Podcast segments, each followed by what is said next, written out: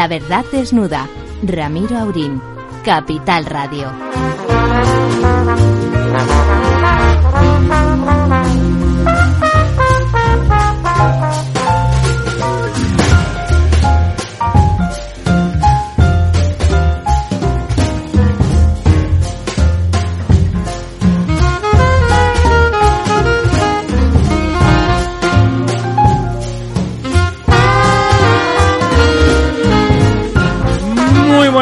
Noches, amigas y amigos. Aquí estamos de nuevo para desnudar la verdad que en España es difícil saber qué es, ¿verdad, don Ramón?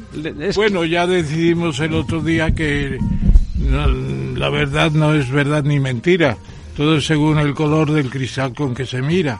O sea que tenemos una, vis- una visión muy ecléctica, por no decir muy amplia, de lo que es la verdad. incluso la mentira. Sí, pero la desnuda se nota más. Eso es bueno, que sea desnuda. Que esté desnuda. Sí, en general la desnudez, hombre, cuando no hace frío, pero... Y ahora debe de hacer mucho frío porque nadie dice la verdad. Bueno, por lo menos Powell en, en el sistema de la Reserva Federal hoy mantiene los tipos, igual que Lagarde hace unos Era, días. era previsible, ¿no, don bueno, Ramón? todavía están pendientes de la inflación y está bien porque en España ha subido tres puntos, o sea que respecto al mes anterior, ¿no? O sea que todavía dicen ya hay desinflación, no, no, todavía no está tan seguro. Ha subido. No, no, digamos va moderándose, pe- pero va habiendo Claro. inflación, Claro. más lenta, pero hay Sí. inflación a fin Lo de que hay son malos presagios en Alemania y en Francia. ¿eh? Sobre todo en Alemania, la economía va a una recesión casi seguro. Pues esto lo notamos Lo tarde o temprano en España, estamos muy expuestos. No, pero España está muy bien, las exportaciones están volviendo a aumentar grandemente. O sea que muy bien.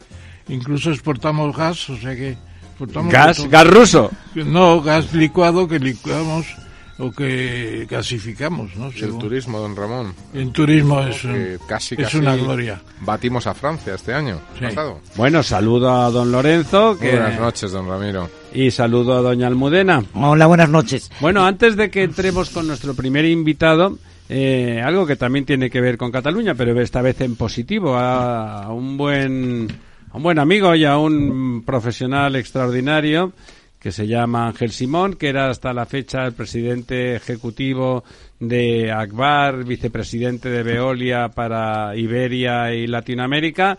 Pues bueno, le han ascendido, podríamos decir, ¿no, don Ramón? Porque ser el CEO de, de, de Criteria eh, no es, es muy importante, es no el es holding más importante de España. Es el holding industrial más importante, más de importante España, de ¿no? España, sí.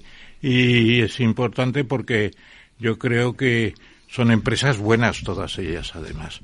O sea que está Telefónica, que no cotiza muy alto, es verdad, pero está la propia Caixa, está eh, Energy. Naturgy. eh, Naturgy. Naturgy. Hay, hay empresas buenas, de calidad. Son de las, em- de las mejores empresas españolas. Bueno, y ahí viene, va un gran planificador y un hombre, mm, bueno, un hombre tranquilo, Es una institución. un ingeniero de caminos, Sí. eh, que también con formación económica y que en principio es un innovador por naturaleza.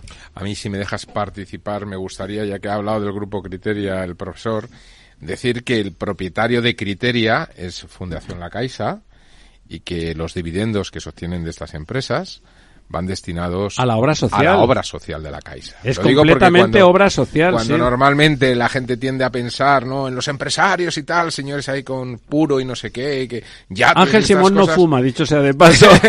yates y demás, pues que se sepa que no todos son así. Y es más, eh, yo creo que cada vez menos, porque cada vez son más las fundaciones. En Europa hay muchas. La eh, Fundación La Caixa es la segunda fundación en activos de Europa y una de las mayores del mundo. Y, y son fundaciones que se dedican después, No, pues, es- es pues, verdad a lo de- ayudar a las personas vulnerables, no solo en España, sino tienen en, en todo el mundo. Quiero decir, tienen, eh, intervienen en, en temas en África, en América Latina, en Europa, en España, por supuesto. y su y su acción en toda España porque la Y- Caixa ha tenido y mucho la vocación eh, de toda eh, España Eh, ¿Qué- don- qué déjeme, don Ramón, que diga una cosa breve, se le paso la palabra. Hoy eh, que hemos estado viendo a don eh, a Paco de la Torre, el fantástico alcalde de Málaga, eh, bueno, un gran profesional que se dedica a la política, ya no queda casi ninguno de esos, salía entre los proyectos emblemáticos en Málaga el proyecto que la Fundación Caixa, que Forum Caixa está haciendo en Málaga, tiene previsto que es un proyecto muy importante, igual que el que tiene aquí en Madrid, es una es una empresa catalana de origen que, que ha tenido la voluntad de ser muy española, ¿no? Sí, efectivamente. Estuvo muy bien el alcalde, además, en general. Ha estado Muy- brillante. Muy joven, brillante. Pero yo le he visto como disparado, casi. Bueno, siempre, la verdad es que siempre que le hemos visto usted y yo a don Francisco eh, de la Torre, la verdad es que se ve un hombre con una vitalidad y una agudeza Sí. formidable. ¿eh?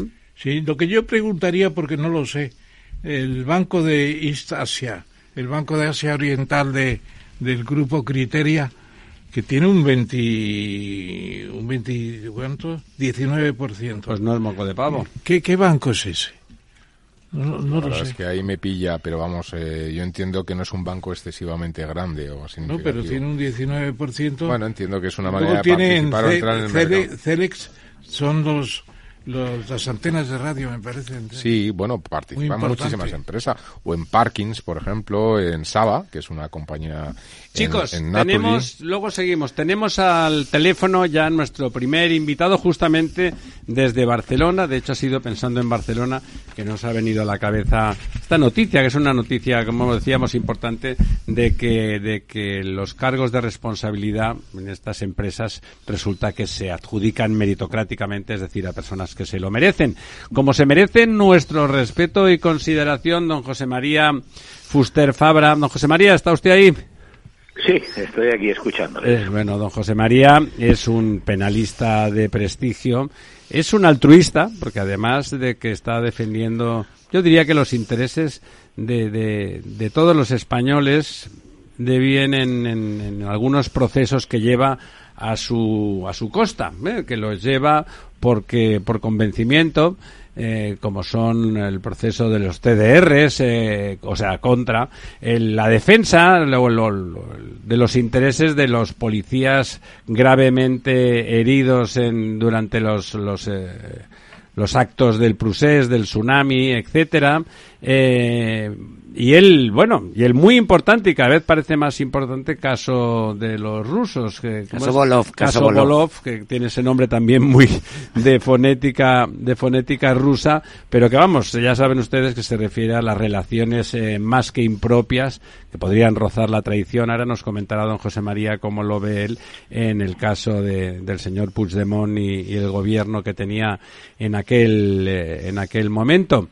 Eh, don José María, ¿cómo está todo eso ahora que estamos inmersos en esta especie de, fragor donde los propios, me, río, porque como decía usted esta mañana en otra entrevista, que se decía usted que, que bueno, que él es como, como nosotros, miembro de, Tabarnia y es eh, ministro de Tabarnia, se decía él mismo, digo, bueno, es que esto es tan surrealista que lo quiero comentar como ministro de Tabarnia, ¿no?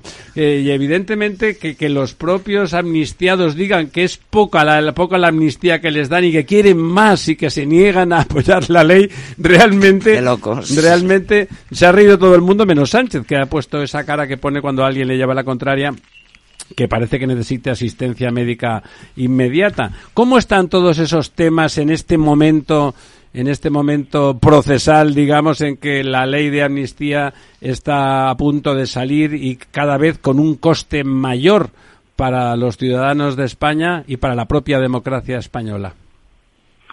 Bueno, eh, a ver, el tema de los CDR está acabada la instrucción, hemos presentado ya un escrito de, de acusación. Eh, esto es, es el, tema de los CDR, es aquellos grupos que se organizaron eh, para tratar de cometer en su momento atentados, estaba en una fase embrionaria cuando los detuvo la Guardia Civil. Yo aquí siempre pongo un ejemplo. En el año 2008 yo llevé la acusación contra los islamistas del Raval, que eran un grupo de islamistas que estaban eh, en una fase de preparación previa también para la posible comisión de atentados y aquellos islamistas fueron condenados entre, eh, al final, por el Tribunal Supremo entre ocho, entre seis y ocho años de prisión.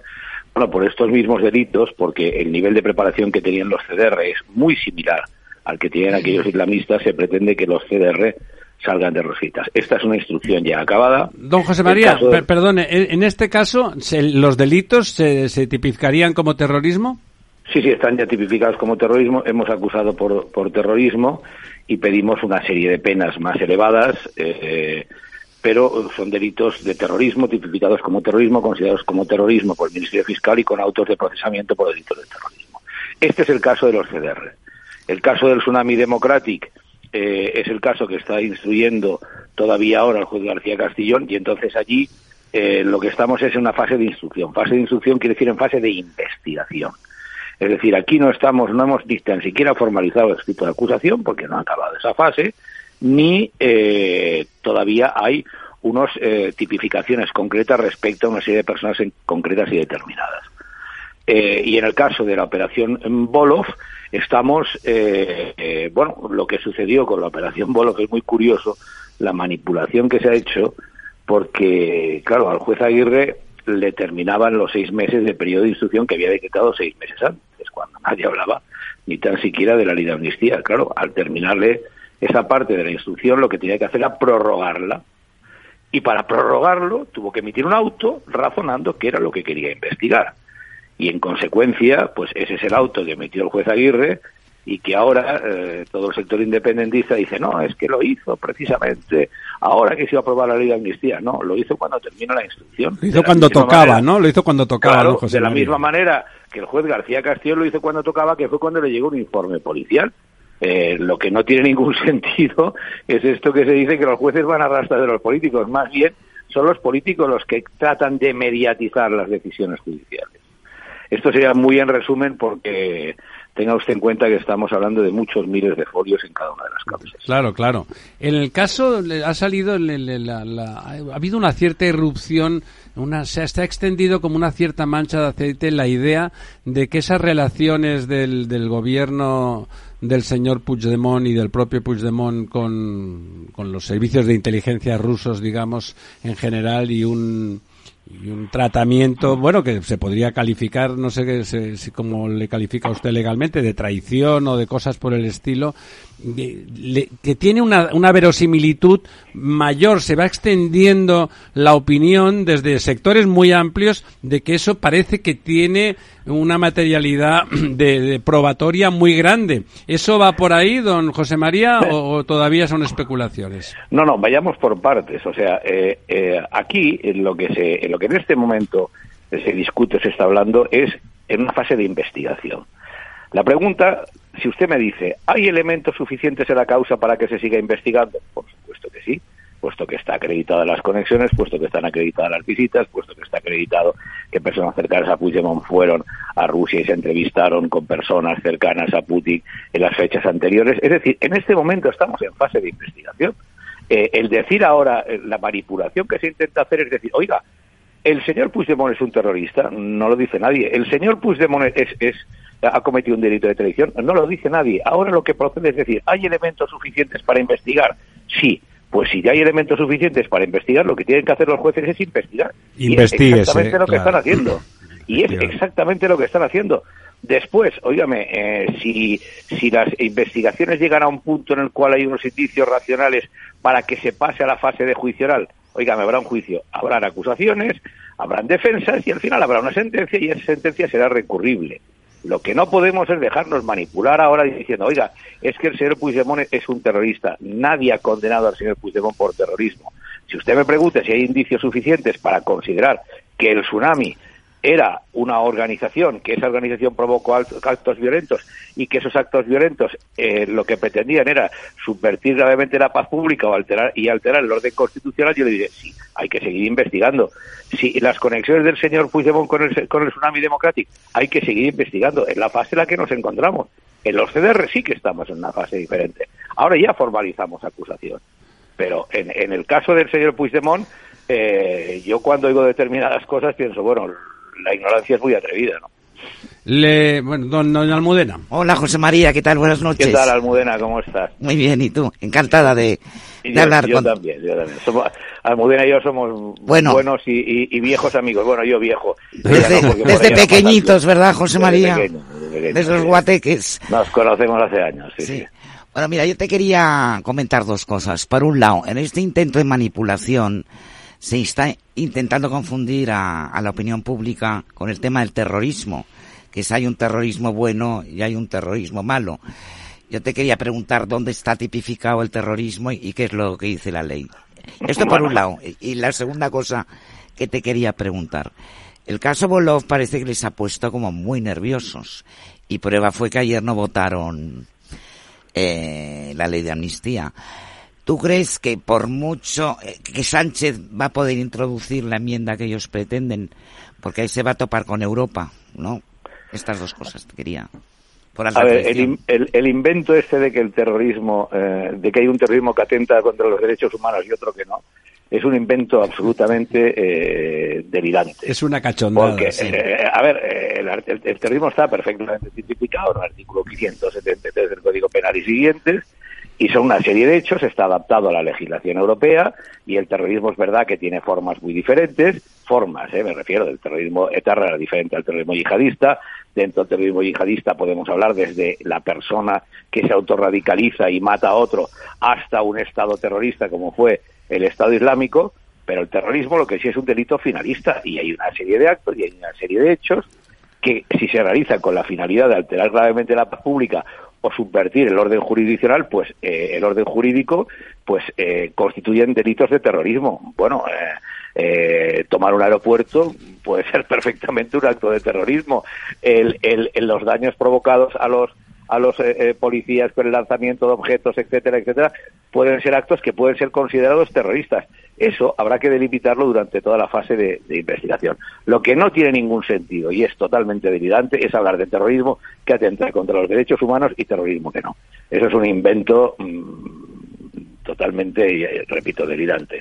Segundo, eh, me preguntabas, eh, las, Gracias, eh, las enmiendas, la- la- las enmiendas que van yendo para ir tapando, bueno, es que yo El delito por alta y esta traición. ley eh, eh, eh, es el- en España es el delito de traición. Creo recordar que es el 584 en relación con el 585, que es aquel español que eh, trabajando para una potencia eh, extranjera pusiera en peligro la seguridad nacional.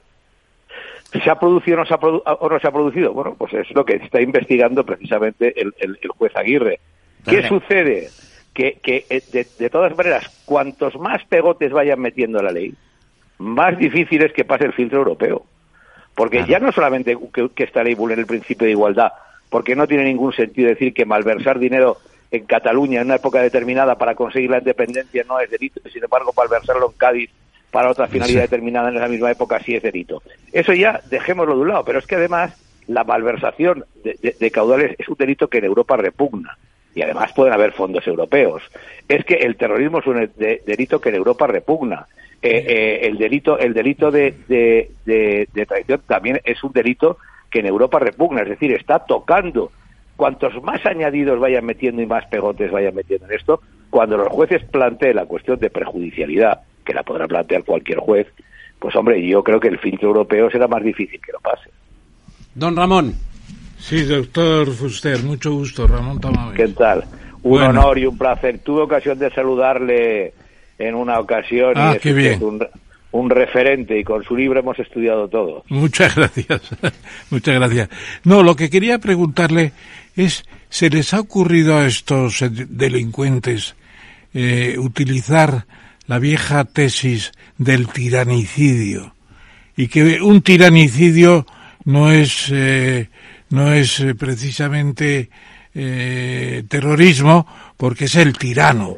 Y consideran tirano todo el que no está de acuerdo con la idea de la independencia de Cataluña y pueden atentar, como se ha dicho que también habían atentado, contra el rey, porque lo han dicho, me parece, ¿no? Sí, sí, Entonces, ¿han utilizado esta tesis malévola en este caso?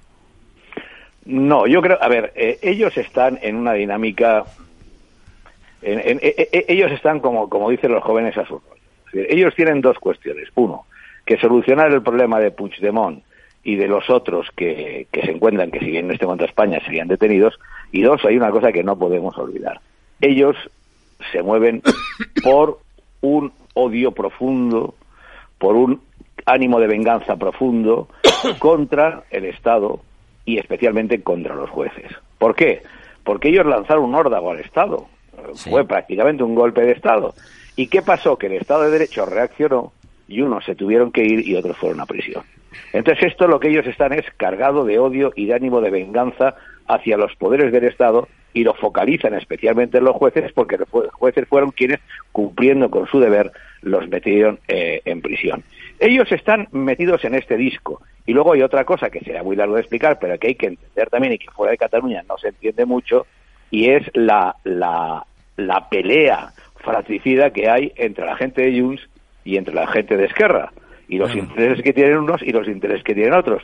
Porque, por ejemplo, los CDR tocan mucho más de cerca a los de Esquerra y les interesaría una amnistía rápida porque los CDR, como decías, es el proceso que está más avanzado y, sin embargo, lo de eh, Puigdemont le toca mucho más a los de Junts y lo de Puigdemont, eh, ellos lo que deben es que se queden fuera. Mm, eh, es un juego de intereses entre, entre, entre, entre ellos. Ellos están en su pensamiento, en su rollo, en su historia. O sea, la, historia del tiranicidio no la han utilizado a pesar de que ellos consideran que todo lo que vaya contra su idea de Cataluña es como un tiranicidio, en cierto modo. Sí, no, no, tiene, tiene, tiene, tiene usted toda la razón, tiene usted toda la razón. En el, en el, pero el pensamiento de ellos es un pensamiento, en cierto modo, entre comillas, voy a poner unas comillas enormes, eh, eh, eh, primitivo y finalista. Es pequeño, ¿verdad? Es un pequeño pensamiento. Sí, a ver, fijémonos una cosa. Mm, hay un que es un ejemplo, ¿no? Como digo, después del juicio, un juicio ejemplar retransmitido por todos los medios de comunicación, hay una sentencia y bueno, eh, como consecuencia de esta sentencia, eh, hay, uno, se mantiene, hay una serie de condenas y hay unas personas que van a prisión y, como digo, hay otras personas que están fuera. Bien. Luego Esquerra se queda sola en el Parlamento eh, con el gobierno de Cataluña. Durante todo este tiempo, durante todo este tiempo hasta ahora, Esquerra ha dictado muchas leyes, siempre llegando al límite de la legalidad, pero nunca traspasándola. ¿Por qué? porque ellos aprendieron la lección, ¿verdad? José María, no sé. Puede, es que no se eso puede tener consecuencias. Ah, perdón. Ellos aprendieron que si tú juegas con el Estado, intentas dar un golpe de Estado, intentaron, esto puede tener unas consecuencias y va a tener unas consecuencias.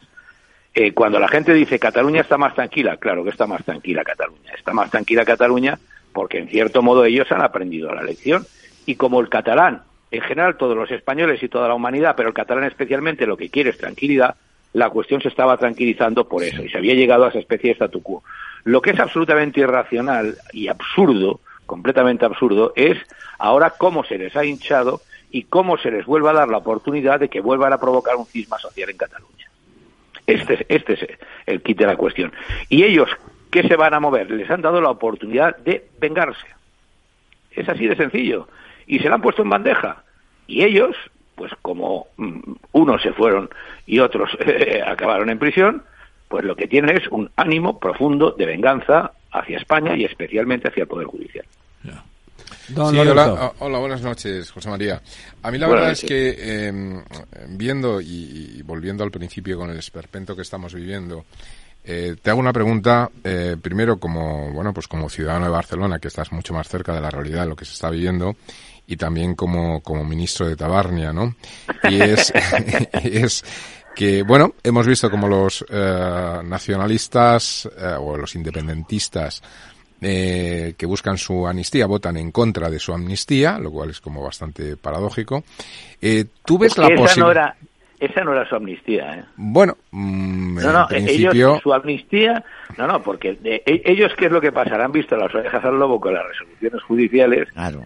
y, su amnistía es eh, esencialmente que Puigdemont venga aquí. Entonces, desde el momento en el cual en la situación de Puigdemont corre peligro por las resoluciones judiciales, esa ya deja de ser su amnistía. Bien, pero en cualquier caso la situación ahora del gobierno es extremadamente complicada, ¿no? El, ceder a las peticiones de, de, Junts cuando han planteado y han dicho por activo y por pasiva que, ya no se puede más, eh, pues llevaría a una situación de quizá de bloqueo de la legislatura. Y ahí va mi pregunta. ¿Ves la posibilidad, y esto es una amenaza que se hizo hace unos meses, no es reciente, de que Junts llegase incluso a apoyar una moción de censura contra Sánchez con tal de cumplir esa venganza que estás eh, comentando? A ver, eh, Junts es un mundo muy complicado. o sea, Junts eh, proviene de la antigua convergencia, aunque hay cosas en las que todavía mantiene el hilo, pero, pero en las que estratégicamente no se parece absolutamente en nada. Entonces Junts es eh, completamente imprevisible, porque su, su líder es un hombre completamente eh, imprevisible. Eh, si lo mirásemos en un concepto, a ver, yo soy abogado, yo no soy ni político ni politólogo, con lo cual aquí solamente opino como ciudadano de, como ciudadano catalán, ¿no? bueno, si lo miramos sociológicamente o desde un punto de vista del concepto clásico de izquierdas o de derechas, pues eh, Junts es un partido de derechas, como lo es el Partido Popular y como lo es el Partido Nacionalista Vasco. Con lo cual, en un esquema clásico de izquierda y derecha, pues eso sería así. Eh, lo que pasa es que Junts está en otra órbita. O sea, Junts en este momento lo que yo, está yo me refiero más eh, en el sentido de esa venganza, claro, ¿no? Claro, Junts, es capaz, o sea, es decir, es imprevisible. Puigdemont es un personaje, incluso la gente que lo conoce, eh, incluso la gente que lo admira te lo dicen, que es una persona imprevisible, está rodeado por personas imprevisibles y además muchos de ellos absolutamente cegados por, por el odio. Entonces, con estas condiciones, ¿quién puede prever lo que, lo que, lo que vayan a hacer o lo que puedan hacer? Pues no lo sé, porque ellos, eh, es que la gobernabilidad de España o lo que pasa en España les importa un comino, no les importa absolutamente nada. Ellos lo que quieren es la independencia. Entonces ellos, en función de su idea y de lo que ellos crean estratégicamente para conseguir la independencia, actuarán en cada momento. Oh. Pero es que son imprevisibles. Oye, una, una pregunta, José María. Ah, en, esta vorágine de, de... ¿Puede pretender, se puede hacer una ley que sea auto autocumplible, o sea, que, que, que, que autoejecutiva, eh, autoejecutiva, eso que pretenden los indepes de que no lo puedan cuestionar los jueces, claro, a un ciudadano normal le suena eso a dictadura, ¿no? No le suena a que el poder judicial no existe. ¿Eso es viable en España? Hombre, esto es en una, democracia occidental esto es completamente imposible. Es decir, una democracia occidental, eh, los, las leyes las hace el poder legislativo y las aplica el Poder Judicial. Claro, claro, Entonces, ¿cómo va a haber una ley autoejecutiva? Una ley que diga, no, oiga, yo, eh, esta ley eh, no va a ser interpretable por los jueces. Esto es una cosa que es completamente, es que es, que, es, delirante. Es que incluso eh, las dictaduras han tratado en muchas ocasiones de tapar abusos de poder con elementos de carácter formal para entendernos, porque esto ya rompe todas las formas. No, oiga, esta ley, mire usted, esta ley es autoejecutiva. Esta ley se aplica automáticamente y no, no hace falta que lo... y no es juzgable. esto es una barbaridad. Esto es una cosa, no es como cuando dicen, no, mire, es que la ley va a prohibir eh, acudir al Tribunal de Justicia de la Unión Europea. Pero vamos a ver, oiga, si estamos en Europa y, y, se puede plantear una cuestión prejudicial ante la Unión Europea y el derecho eh, europeo es derecho español, porque lo tenemos claro, claro, claro. ¿Cómo va a decir una ley usted no puede ir a Europa? Es que es una cosa que no tiene ningún... Es decir, son cosas que... O sea, no es viable directamente, ¿no? No es viable. Hombre, a ver, el, el, papel, en un papel se puede poner todo. ¿eh? Yo ya también como ¿eh? ironizaba sobre eso. En un papel se puede poner que Puigdemont es héroe de la patria y se le da la luna de San Fernando. Lo que usted quiera, ya se lo puede poner en un papel. Pero claro, la validez jurídica de eso, ¿cómo va a poner una ley que, no va a ser Eso no tendría, tú como, como jurista puedes afirmar taxativamente eh, que eso no sería no serviría, sería completamente nulo de todo derecho. Yo, después de haber visto el debate parlamentario, el, con todos los aspectos del debate parlamentario, las cosas que se dijeron, yo ya en este país no me atrevo a afirmar nada. o sea, es decir, si me permite, eh, miren, a mí me, me esto eh, es verdad, yo soy ministro de Tabarnia y un, eh, un digital muy específico del mundo jurídico de muchísimo prestigio, que es Confilegal, me pidió un artículo sobre la ley de amnistía y le dije, digo, mira, yo esto no lo puedo firmar ni como abogado, ni como doctor, ni como profesor universitario. Solamente lo puedo firmar como ministro de Tabarnia porque lo que está pasando es surrealista. Lo he leído, lo Claro, he con leído, lo- José María. Lo he leído. Lo he leído. entonces, entonces, claro, como, como eh, eh, atreverse en estos momentos, en esta España de hoy, a afirmar algo es... eh, Sí, es un riesgo de- un jugador de fortuna, Ahora, sí. Si usted me pregunta, una ley de amnistía o cualquier ley puede ser autoejecutiva, puede decir que no sea revisada por los jueces y una ley española puede decir, puede prohibir que se plantee ante el Tribunal de Justicia, la Europea le diré, jurídicamente, no. Ahora, mm, mm, a ver, si usted me hubiera dicho hace eh, cinco meses, oiga, ¿a ¿usted qué le parece un terrorismo que atenta contra los derechos humanos y otro que no? Le hubiera dicho, mire... mm, No diga chorradas, no diga chorradas, no, don Ramiro. Bueno, pues lo, lo- lo tenemos ahí. José María, como ministro de Tabarnia, te informo que esta tarde Puigdemont ha invocado convocar el Consejo de la República. ¿eh? A nosotros... Eh, o nosotros sea, que por eso te nosotros- informo, ¿eh? para que No, convoque. no, nosotros y, eh, también tenemos convocado un Consejo de Ministros porque tenemos que aprobar la ley de inmersión lingüística en latín Sí. y tenemos que aprobar también la ley de referéndum permanente. En Tabarnia, sabes, tú que has estado por aquí por Tabarnia, sabes Sí. que hay referéndums permanentes. Sí. Paella los domingos sí o no, con suegros sin suegros, es decir, nosotros hacemos referéndum todos los días un montón de, de, de- de referéndums. Y, y, y, y- y en ese camino sigue, estamos elaborando también las leyes de conexión con el resto de España, porque cuando ellos aprueben las de desconexión, nosotros aprobaremos las de conexión, y la verdad es que nos lo pasamos francamente muy bien con esto de Tabarnia, porque es reírnos de los independentistas en su cara, y yo creo que el sentido del humor es algo que uno tiene- no tiene que perder Bueno. nunca, ¿no? Don Ramón, la última. La última es muy sencilla. ¿Qué va a pasar? ¿Va a haber una ruptura por parte de Juntos por Cataluña diciendo que eh, es una ley insuficiente para lo que se había pactado, etcétera, etcétera? ¿O se va a doblegar enteramente el señor Sánchez para, eh, incluso admitiendo a los terroristas de ETA que empiecen a salir de, de- en fila india o en- en- de dos en fondo, no sé? Y al padre Artur Bueno, Mas, sí. ¿qué va a pasar? Eh, Ojalá las supiera, alternativas son Eh, terribles. ¿no? Claro, tal, si, si, la, si la ley se aprueba como, se, como está en este momento, el temor que tiene Junts es que eh, Puigdemont no pueda volver. Si la ley no se aprueba, se les van a echar encima mucha gente porque van a decir, oiga, teníamos la oportunidad de que nos amnistiasen y no nos han amnistiado por culpa de ustedes. Eh, si no, no tengo ni la más remota idea de lo que, de lo que puede pasar. La rivalidad entre ellos es enorme. Las elecciones en el, al Parlamento de Cataluña son pronto.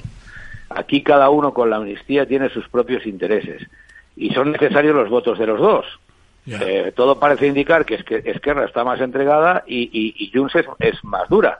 Pero claro, yo poniéndome en el bando de ellos, eh, claro, que le- a Junts le pueden acabar diciendo, oye, que por tu culpa a miles de personas, a mil y pico personas, no sé, es que, que tampoco sé dónde sacan estas listas, pero bueno, es igual. Eso es lo que ellos dicen. A 300 personas que podían estar amnistiadas, pues no lo van a estar por tu culpa. Entonces Junts aguantará esta presión. Afortunadamente, afortunadamente, yo no soy político, excepto ministro de Tabarnia, y soy jurista. Y lo que me dedico es a pelear en los tribunales lo que tengo que pelear. Y lo hacen Y muy bien. mañana ya tengo que contestar a un recurso que ha presentado la defensa de uno de los eh, investigados en el tema del abolo, y ese es mi trabajo. Yo la de la política me siento francamente muy, Bueno. muy, muy, muy alejado. Y cada vez más, y menos viendo, el, eh, con todos los respetos, el, el, el nivel del Parlamento, el debate parlamentario que a mí me dejó eh, absolutamente, como decimos en Cataluña, bocabat. ¿Qué diferencia de ese Parlamento? Usted lo recordará, don Ramón, donde estaban eh, figuras antitéticas de que iban desde Carrillo hasta Fraga, pasando por pues, Felipe González o Adolfo Suárez. sí, sí, sí, sí, En sí, fin, es esto es una cosa. y- Personas serias, personas serias, cada una en su Cosas- tesitura. Sí, sí, sí. sí. Don José Realmente María, es lo que eh, muchísimas gracias, ánimo por, de- desde aquí. eh, No te sientas solo. no, no te sientas solo. Almudena y yo, que somos catalanes, Almudena es de estamos que contigo. siempre- es de las que siempre apoya, la verdad. Y don Ramón y don Lorenzo, ya te digo que también Pues, desde su Ha sido madrileñidad. un placer hablar con, con ustedes y, y- y- y a don Ramón toda mi, mi admiración y, mi respeto. José María, aunque soy de los que me tuve. Ya te puedo soy de llamar los que José me- María. Sí, hombre, por supuesto, por supuesto. Aunque soy de los que me tuve que empollar su libro, de los muchos. Bueno, muchas gracias. Oye, pues precisamente la única vez que yo he visto en mi vida al propio Puigdemont, que estaba con el rey y estaba con Sorolla en ese momento. Soraya. Pues me dijo, yo he estudiado con sus libros, me dijo. Me quedé pero yo creo que algunos lo hemos digerido mejor y otros peor. Bueno, pues a ver qué pasa. Un abrazo, José María. Muchas gracias, gracias a todos. Muchas gracias. Muchas gracias. Escucha cada jueves, a partir de las 11 de la noche, en Líderes Globales, las entrevistas que Raúl Castro nos trae desde Florida. Personas inspiradoras de habla hispana que han destacado en sus actividades más allá de nuestras fronteras y que nos dejan sus enseñanzas y aprendizajes desde el punto de vista más personal. Líderes Globales, con Raúl Castro, en Capital Radio. La economía vuelve a El Balance con renovada presencia. La tertulia económica más simpática, entretenida y con los profesionales mejor preparados de la radio española llega todos los jueves a los micrófonos de El Balance a las 9 de la noche. Aquí, en Capital Radio. Yo soy Slim y vengo de Quisqueya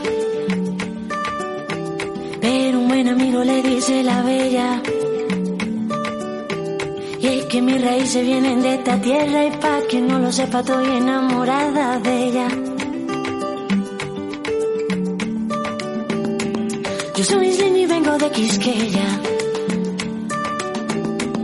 Y en mi principio llevo su bandera. Y es que no hay cariño nada que se parezca y pa' que no lo sepa dónde vaya siempre seré de ella. Pero sus colores han ido cambiando mi vida en montones. La verdad desnuda. Ramiro Aurín. Capital Radio. Sus agüitas claras y no hay nada mejor que el calor de sus playas. Que, que bueno, le hemos puesto esta canción que se llama Soy Dominicana a don Antonio Garrido Lestache, que es nuestro siguiente invitado, que además nos acompaña en la mesa, que es lo que más nos gusta. O sea, lo del teléfono está bien, porque así puede estar cualquiera desde muy lejos, pero cuando nos acompañan en la mesa, pues la verdad es que estamos mucho más contentos. Antonio Garrido es un buen, iba a decir viejo amigo, pero lo de viejo, ¿por qué? un buen amigo, lo dejamos, lo dejamos ahí.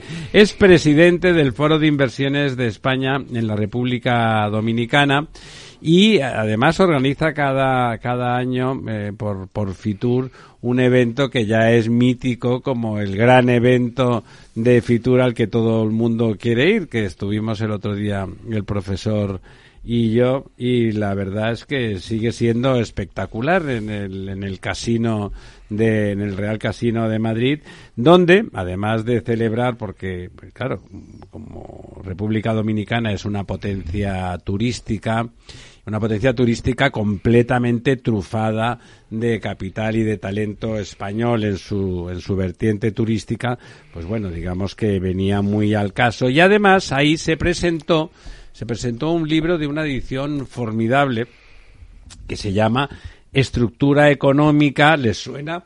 de la República Dominicana. Eso les suena menos y que, por supuesto, como no podía ser de otra manera, está encabezado en su cuarteto de autores pues por nuestro don Ramón Tamames, eh, por el propio don Antonio Garrido, por José Luis de Ramón y por Antonio Rueda Guglieri, ya saben, el, el, colega habitual en las ediciones sucesivas de la estructura económica española. El libro realmente es de una factura extraordinaria y si tienen ustedes interés en conocer la realidad económica de, de la República Dominicana, se lo recomiendo encarecidamente porque además es uno de esos libros que en la biblioteca quedan formidablemente porque es muy, muy bonito y Servidor ha editado bastante y es una edición eh, excelente. Muy buenas noches, don Antonio. Buenas noches, Ramiro. Encantado de estar aquí. ¿Cómo, es, vosotros. ¿Cómo está la República Dominicana? ¿Cómo ha evolucionado? Yo recuerdo, yo estuve hace muchos años, muchos años, es hace eh, 35. Después estuve hace como 8, 9, y era otro país realmente. Pero otro país transformado impresionantemente, mucho más moderno, mucho más moderno desde el aire. Yo venía desde Haití en uno de esos vuelos que se vuela muy bajo. Y de golpe parecía casi Miami, ¿no? En la zona más próxima, las zonas de las playas, los hoteles, los resorts. Era como formidable. No sé si en estos años todavía ha evolucionado más positivamente. Ahora miro mucho más todavía. O sea, el crecimiento dominicano es tremendo desde el punto de vista turístico, industrial. Eh, ¿Qué eh, tasa de agrícola. crecimiento tiene? La tasa de crecimiento ha sido de media el 7% anual. Qué barbaridad, casi tasas chinas. 7%, sí. Y además es un país muy sólido porque hay eh, todos los partidos que gobiernan, los dos que, han- que están en el poder, tanto el, el PLD como el PRM en el poder que llevan ya eh, 28 años, han dado una estabilidad al, al país, no hay problemas de ideología, todo el mundo trabaja para lo mismo, y luego el presidente actual, Abinader, pues es espectacular, es un empresario, hotelero, del sector turístico, Un profesional. tremendo que inaugura la primera piedra de cada proyecto, inaugura la, apertura de cada uno de ellos. O sea, trabaja 724. Es un empresario, economista además, brillante, que está transformando el país. Le, le tocó el COVID, pero está levantando con inversiones. Eh, España significa a nivel turístico el 70% de las plazas hoteleras del país. Empezó Barceló en el año 85, como el otro día comentaba yo en el evento, y Occidental ahí compitiendo, pero tema pequeño, pero desde que el Hotel Barceló llegó, vino después Meliá, la cadena Río, Bahía Príncipe, Iberostar, todas las cadenas importantes están allí. Y además con una inversión cada vez creciente. Y todos están encantados. Se gana mucho dinero, eh, los costes laborales son muy inferiores, pero las inversiones funcionan de maravilla. Y todos los hoteleros españoles son propietarios de los hoteles. Ahí no gestionan. Todos compran suelo, construyen el hotel con equipos propios, inauguran Invierten. y mantienen. Invierten dinero ¿Y continuamente. socialmente están contentos los dominicanos con esa presencia empresarial? absolutamente contentos. Trabajan todos, menos en la construcción, que ya han dejado de trabajar. Están trabajando en todos los hoteles, trabajan muy bien, es un país muy alegre, la gente es muy contenta, la gente valora mucho al español. Eh, hay mucha inmigración española empresarial en los últimos 15 años desde la crisis española financiera, económica, inmobiliaria, muchos. Y además de los hoteles está la parte de lo que es la zona eh, turística inmobiliaria cada vez creciendo más, con apartamentos, condominios, villas y hay mucha presencia española. Bueno, yo creo que tenemos además la suerte de tener una persona muy dedicada, muy especializada, con mucha responsabilidad, porque claro, tu, tu comité es representativo de cientos de empresas españolas, algunas muy grandes y otras muy mucho más pequeñas. Yo viví allí tres meses hace unos años y el cambio ha sido total. De los, de los tiempos. La No, era brutal, Trujillo, sí. que es interesante porque la dictadura de Trujillo se parecía a la franquista, era una dictadura que hacía cosas, ¿eh? hacía muchas cosas y cambió muchas cosas, dio la seguridad social como Franco también, etcétera, pero era un criminal, ¿no? Era un criminal en muchos aspectos. Entonces, yo creo que el país ha evolucionado y ahora ya se suceden los presidentes normalmente, son activos todos ellos. Ya Pues si no son hay- empresarios, como dice Fantástico, Antonio, don fantástico. Ramón. Este es el primer empresario que ha habido. Los demás eran políticos, pero gestores públicos, siempre pensando en, en- en construir. No ha habido corrupción rampante como en tantos países de Iberoamérica. Vamos a ver, corrupción sí ha habido, pero está muy controlada porque tampoco en la parte pública es muy alta. Ya. La deuda pública está en el 40% del PIB. Quiere decir que No está mal. Decir, ya no nos es- gustaría a nosotros. no es como Argentina, no es como, como Brasil, esa corrupción, o Panamá. No. Es una corrupción más controlada. Y este presidente, desde que llegó, Abinader, su número uno es luchar contra la corrupción y mejorar la burocracia, reduciéndola, y mejorar los procesos de aprobaciones de los proyectos. Ha tenido mucho éxito. Le hace falta cuatro años más. Los, ¿Los- primeros los cuatro. tendrá? Los tendrá seguro. 19 de mayo. Están La- contentos, la población está contenta. la, la población está contenta porque hace cosas, no para. Y no hay ese enfrentamiento al estilo español de intentar anular y destruir al, al rival No. político. Eh, hace poco el presidente Leonel Fernández, el expresidente, ha llegado a algunos eventos en donde él mismo ha presentado al presidente Abinader y ha dicho, llega el presidente de la República, llega el jefe del Estado, me toca presentarlo. O sea, ese nivel de compañerismo hay. Hay que tener en cuenta que también el presidente Leonel, sobre todo, pues ha sido un presidente muy importante, mucha categoría, muy formado, y reconoce que Abinader era su momento. Cuatro años más es lo que hace falta para que esté el presidente Abinader y culmine su obra de construcción, de desarrollo inmobiliario, industrial y político. Almodena. Bueno, a mí me ha pasado la... ¿Qué tal, Antonio? Me pasa como Ramiro, que yo estuve hace muchos años y ahora seguro que no reconocería la República Dominicana. Yo te quería preguntar, ya que ha avanzado tanto, ¿cómo ha avanzado el nivel de educación? Creo que es obligatoria y gratuita en niveles de primaria y, secundaria. ¿Ha avanzado a nivel universitario? Vamos a ver, te contesto muy bien. A nivel universitario, altísimo. Tanto es así que el gobierno lleva dando becas durante los últimos 15 años a universitarios que han acabado el grado allí para estudiar el máster aquí en España. ¿A dónde vienen? Al IE, vienen al CEF, vienen instituciones privadas de prestigio. En la educación primaria y secundaria es donde está el gap, donde tendría que crecer más. Hay mucha inversión, hay 2.500 millones de inversión pública en, en, esa enseñanza, pero todavía tiene que crecer. Ese es el objetivo de este gobierno. Está tratando de subir, mejorar esta educación. La universitaria está fenomenal. El INTEC es el Instituto de los Ingenieros, de los Economistas. De hecho, es catedrático del INTEC el compañero nuestro, del profesor Tamames y mío, en el libro que hemos hecho de la estructura económica. Es un de origen valenciano, se graduó en INTEC y es el presidente de Economía de la Academia de Ciencias. Entonces, la educación está mejorando, tiene que mejorar más todavía, pero la universitaria, el nivel es muy alto. Pues Don Lorenzo. Sí, a mí me gustaría decir un poco buenas noches, Antonio. Buenas noches, porque yo también, bueno, yo he estado varias veces en República Dominicana. La primera vez que fui, que fue, quiero recordar que en el año 2010, yo fui invitado a dar un curso de riesgos financieros en la Barna Management School, que es un centro bastante cualificado. Me sorprendió muchísimo, me sorprendió el nivel de los alumnos, de todos dominicanos obviamente, la mayoría eh, en esos estudios de máster, la mayoría profesionales ya en activo en los principales bancos del país.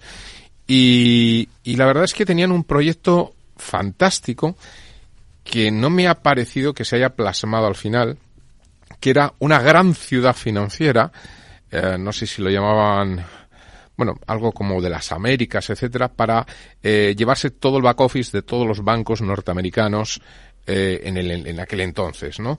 Eh, yo creo que eso no, no ha terminado de fraguarse, pero sí que es verdad que mostraba un importantísima, bueno, pues eh, nivel de, de las... De, cualificación. Cualificación que hacía que Estados Unidos, estamos hablando de un país de 360 millones, pensara en un país como República Dominicana, muy pequeño en comparación, para centralizar todas las operaciones de back office de toda la banca americana. Esto es impresionante. Te voy a contar... ¿No estaba ahí Pinar Boleda?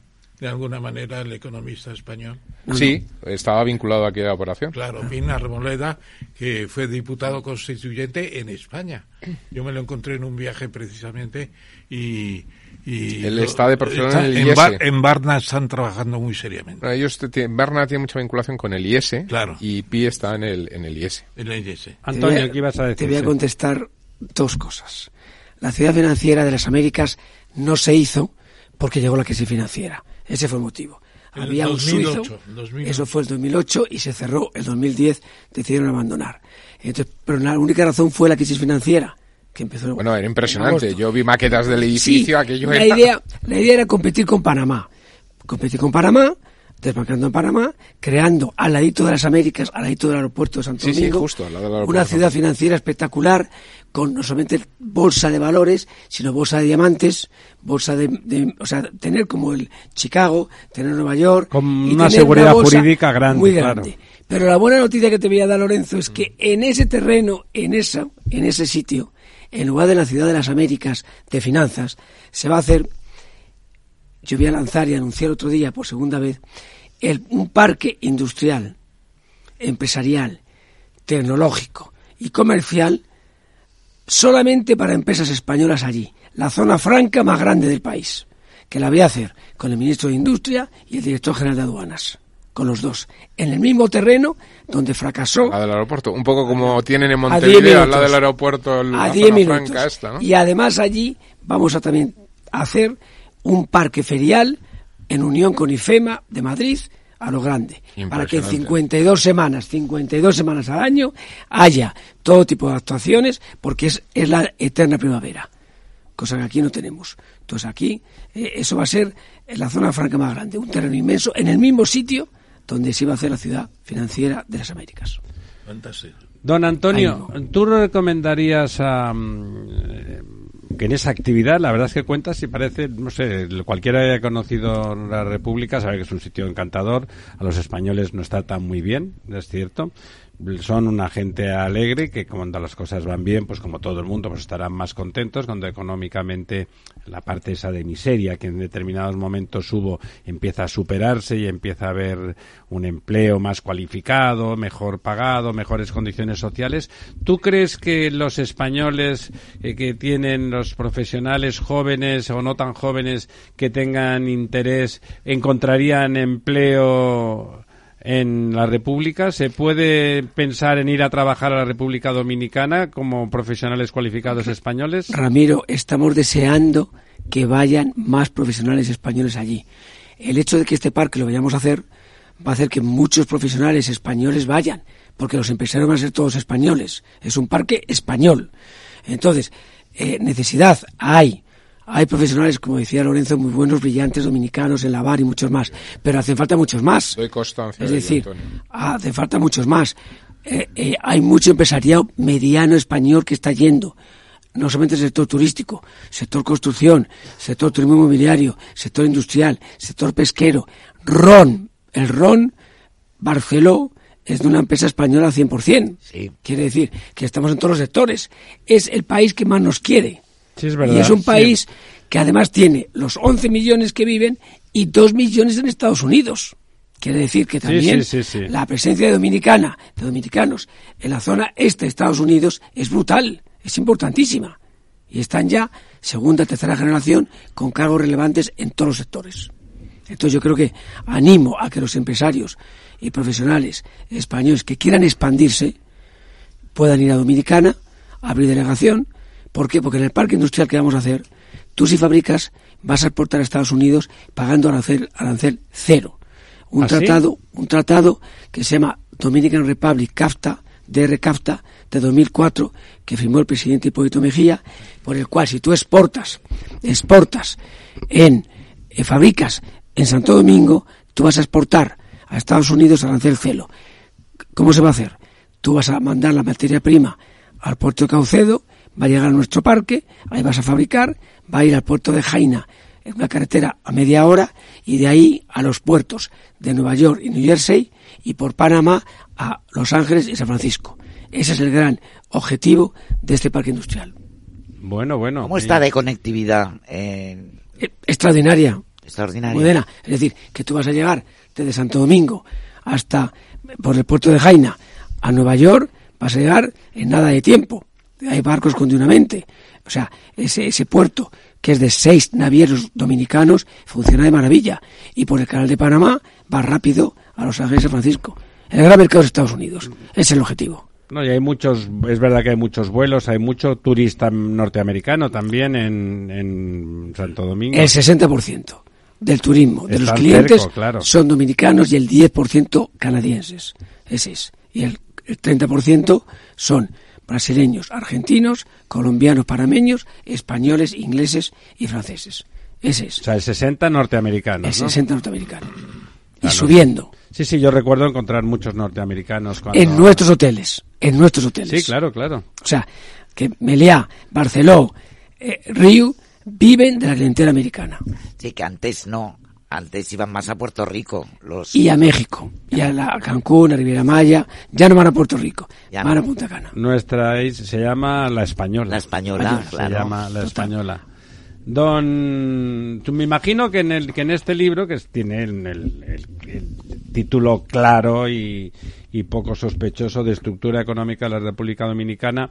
Poder encontrar los que quieran conocer esa realidad económica y contrastar con detalle lo que está contándonos don Antonio, todo eso. Con todo lujo de detalle, el libro es una joya. Es precioso. Es una joya que es la estructura económica de España, las 26 ediciones de España realizadas por el profesor Tamames, puesto en Dominicana, con su metodología, con su filosofía, ¿Está a la venta? todos los capítulos. No, no, no. Claro, se va a lanzar. Es que es tan extraordinario, lo tengo en va- mis manos y es un, es un libro tan No lo extraordinario tiene nadie. que a la venta No lo tiene nadie. Se va a lanzar el 22 de abril en Santo Domingo, en la Fortaleza de Ozama.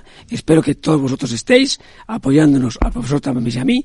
Va a haber un evento con el presidente de la República, el ministro de Industria, una delegación de la Cámara de Comercio de Madrid, otra del Colegio de Economistas de Madrid y la Cámara de España Dominicana en pleno apoyando al empresariado dominicano que va a estar en bloque apoyando este libro. en este mismo formato o en un formato más de bolsillo. en este formato exactamente igual. Espero que tú vengas y hagas un programa de la presentación. Te lo prometo, pero es el, el fuerte, la Fortaleza de Ozama es el primer fuerte de- del Imperio Español en Hispanoamérica.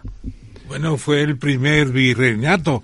Además era un virreinato donde el virrey era Cristóbal Colón y luego su, su hijo y su hermano fueron también virreyes y de ahí salen los cinco virreinatos. Después es Nueva España que es México, Nueva Granada que es, es eh, Colombia y Venezuela y Ecuador, Perú y el Río de la Plata que son Chile, Argentina.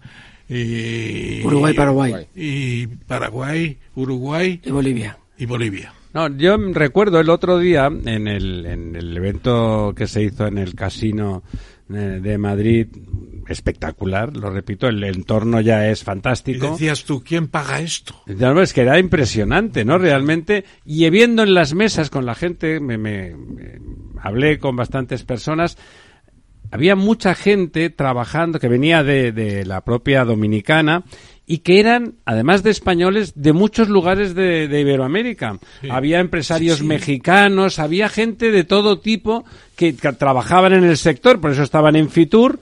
Pero había mucha afluencia, me sorprendió, parecía que hablábamos de un sitio muy cosmopolita. Por ¿no? eso yo te dije, Ramiro, y dije varias veces, que de, la- de la- de las nacionalidades había ya 200 millones de los 600 millones de hispanos.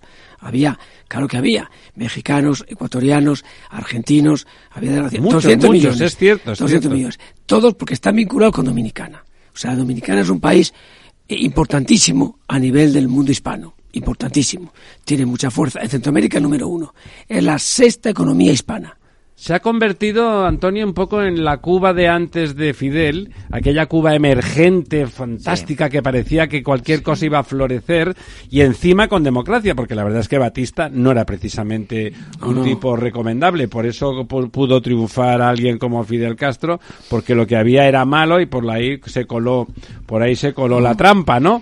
Pero aquí, claro, además hay una democracia que funciona y que funciona con cierta lealtad institucional, ¿no? Que no es tan fácil, por lo menos en España nos estamos da- dando cuenta que eh, no es tan fácil conseguir que, Hay que haya lealtad institucional. mucha lealtad institucional, los partidos se llevan bien, tienen contactos, hablan y no hay enemistad profunda como en otros países. No la hay. Ay, Lo que pasa aquí. Bueno, a mí me parece importante subrayar para los que no conozcan Dominicana que es cierto que la sensación que tiene un español allí, eh, da igual lo que vaya a hacer, es de, una aceptación muy grande, de una familiaridad, de encontrar que realmente somos parientes, ¿no? De, de encontrarse vinculados, ¿eh? La sensación que uno tiene en la República Dominicana es que como español te encuentran vinculado a ellos, les, les parece que perteneces en cierta medida a su país, ¿verdad? Y- y, bueno, tú Ramiro, vives ahí un montón de días al año, ¿no? Yo paso muchísimo, pero fíjate, hay, los dominicanos, muchísimos, son de primera descendencia de españoles, de segunda, de tercera, hay muchísimos. Claro, claro, Y están claro. consiguiendo la, la- la doble nacionalidad. Tienen las dos, con las diversas leyes que ha habido. La de Rajoy y la de Sánchez, continuamente. O sea, llevan ya 20 años consiguiendo la nacionalidad española, no la residencia, nacionalidad. Entonces, el origen es continuo, o sea que emigración de España Dominicana ha habido continuamente en el siglo XX y XXI. ¿Ha cambiado el signo de la emigración en una época en que Dominicana era un exportador de emigrantes neto? Ahora con este boom económico y este enriquecimiento, en el mejor sentido de la palabra, ¿está frenándose esa emigración o todavía es un, un exportador de trabajadores? Todavía exporta trabajadores, más que trabajadores, por la relación que hay con los dominicanos que están en Estados Unidos. Ajá. Están al lado, a los dominicanos en Estados Unidos les va muy bien. Les va bien. Muy sí. bien. Yo conozco Entonces, algunos y les va bien. Claro. Primera generación, segunda, tercera, pues es fácil. Tienes pa- parientes, te consiguen el permiso y una vez que, en Estados Unidos entras, te quedas. Sí, trabaja, si trabajas Te en quedas. Estados Unidos. Y montan funciona. negocios. No, hay que trabajan. O sea, Sí, sí, trabajan. trabajan o trabajan, O sea, sí. No hay otra. Estados Unidos es el país. Don Ramón. Sí, pues yo lo que pienso es que está siendo para mí una experiencia nueva también. Es decir, yo pensé que iba a tener un proceso de recuperación la dominicana después de la era Trujillo más lento. Y afortunadamente eh, ya con Lionel Fernández ya se formó definitivamente un proyecto que ya no acabó. Y fue eh, a Lionel Fernández le transmitió los poderes eh, Balaguer. Balaguer, el sucesor de Sí, sí, Trujillo. El famoso Y bueno, Balaguer. y fue emocionante, ¿eh? porque el pobre Balaguer ya estaba medio ciego. Ciego casi del todo, sí. Le conocí, traté, le traté bastante y tenía una filosofía propia un poco paternalista, un poco paternalista, pero se ha ido, eso se ha ido curando también. Ahora ya no hay tanto paternalismo. Balaguer era un presidente espectacular como hombre de valía personal, pero como ejecutor, como dice el profesor Tamames, desde el 96, Leonel, 2000, Hipólito Mejía, 2004, otra vez Leonel, hasta el 2012, luego Danilo Medina y ahora Abinader, que es el mejor de todos. Es el mejor de todos en tu Desde el punto de vista de ejecución, sin punto de comparación. Desde ejecución, desde hacer cosas. Sí, sí, O sea, y el aumento de renta del o sea, ciudadano o medio sea, le- también. Le, ha tocado el COVID. Fitch ha dicho, en 40 años será el primer mundo, pero no va a ser 40 años, lo conseguirán en 20, en la mitad. Es la sexta economía hispana. No, sí, además es cierto que esa sensación de seguridad que se tiene en República Dominicana es casi imposible de, de percibir en ningún otro sitio en, en- en la región. No la tienen en la competencia, que es Cancún, que es Riviera Maya, en México no la tienen. No, es que México, Ni la, segu- Colombia. la seguridad, Por lamentablemente. Claro, pero viajan los, los americanos, viajan allí, los, también los canadienses, pero cada vez más posibilidades de que la gente vaya a Punta Cana, vaya a Boca Chica, a Casa de Campo y a la zona de Semana. Prefieren ir. ¿Alguna pregunta más para don Bueno, a mí sí, Antonio? a mí muy, muy breve simplemente. Me gustaría saber, porque además como autor del libro entiendo que, que tendrás fresco el dato, qué porcentaje representa de- del PIB de República Dominicana el turismo y cuántos nuevos proyectos hay en cartera ahora mismo del crecimiento que pueda tener República Dominicana en, en- en nuevos centros turísticos, nuevos desarrollos turísticos. El turismo representa el 14%, de manera directa. Como aquí. Un poquito más que aquí, Un un, poquito poco más. Ah, este año han conseguido 10 millones de turistas, 8,3 de, de, de turistas permanentes y 2 millones de cruceristas que van de crucero. Pero proyectos que hay por importe de 20.000 millones de dólares nuevos en todo el país, turísticos, se ha hablado de ellos en estos días. En Fitur, ¿no? En Fitur, y de esos 20.000 millones, 5.500 son los más inmediatos. Ahí tienes, tanto en la zona de Punta Cana, en Samaná, tienes hoteles nuevos, tienes viviendas de construcción. ¿Y qué, y porcentaje de esos 20.000 millones es español? Pues calcula que eh, el 60% es español. Y del 40 será el 10, el 10 el americano y 30 local. ¿Los canadienses no tienen una presencia económica significativa por allí? Solamente la minería. Bueno, Solamente. y los bancos, ¿no? El Sco- No, el Scotia Bank, un banco, Yo, el Scotia yo me imagino lo Sobre que todo la podría- minería. Lo que podría ser Cuba si volviera a una normalidad empresarial. Lo que fue Cuba. Podría ser. Sí, lo Será, habría- será. Habría que reconstruirla, ¿eh? Y ahora la Sí, ventaja sí. que tiene Dominicana Claro. es que ya está reconstruida. Nunca puede competir Cuba con Dominicana porque en Do- Dominicana ya está, lo que tú estás diciendo. Y, además es verdad esa sensación de afecto que es muy cómodo, ¿no? El que no ha estado... Bueno, ahora están los haitianos allí que penetrando... Bueno, eh, Los Era- haitianos fenomenales porque están en la construcción y en la agricultura. Y el dominicano ha dejado de trabajar ahí. Ya. Y es muy importante. Han dejado para porque, nosotros. porque va a, a- empleos con más, con más valor añadido, ¿no? Es vital para Dominicana la presencia de haitianos en la construcción, en la agricultura. Está siendo su fuente de migración por abajo, ¿no? Pero es que es vital. Bueno, No podíamos pensar. dos países en una misma isla, la, No, la no. renta per cápita de, de Haití es cuatro veces la renta per cápita de Dominicana. Al revés. Cuatro veces la de La dominicana que la de Haití. Como, pero en la práctica es muy superior. Muy superior, En sí. la práctica es muy superior a eso. Además no hay contabilidad buena en Haití. No, no, ya eso es. Y además la parte de abajo, yo he estado en, yo he vivido en Haití, la parte de abajo de Haití, el nivel de miseria está hundido en relación al nivel de miseria en, Por, en, por eso en Dominicana. la zona donde to- donde entonces está Ramiro se va a hacer Pedernales, que es una propiedad del gobierno y se está haciendo ahí un complejo turístico importantísimo potenciado por el gobierno, donde ya va a haber un hotel Iberostar y otro Hyatt. Va a haber aeropuerto y va a haber un puerto de barcos que ya está en- en funcionamiento. Don Antonio, nada, ha sido un placer y nada, le emplazamos a que si usted nos invita, vamos a ir, hacemos ese programa desde allá. Claro. Además, la verdad es que lo que cuenta, dan ganas de ir a hacer las Américas otra vez. Bueno, yo las he hecho varias veces y la verdad es que mm, es verdad que además cuando venías desde Haití, llegar a, a la Dominicana era como el paraíso, ¿no? Era de llegar a un sitio muy, muy duro muy muy duro y llegar a un sitio maravilloso y fantástico y las últimas veces, los últimos años la sensación era de que había dado una explosión como una flor en primavera, ¿no? O sea, y por lo que cuenta don Antonio, todavía la cosa va a más y a más y a más y a más. imparable. Sería muy bonito que realmente en 15 o 20 años se convirtiera en primer mundo. Sí, yo estoy seguro que va a ser porque si ve las inversiones que hay, Ramiro cada vez es mayor. El 22 de abril será espectacular. Enhorabuena por la parte que le toca.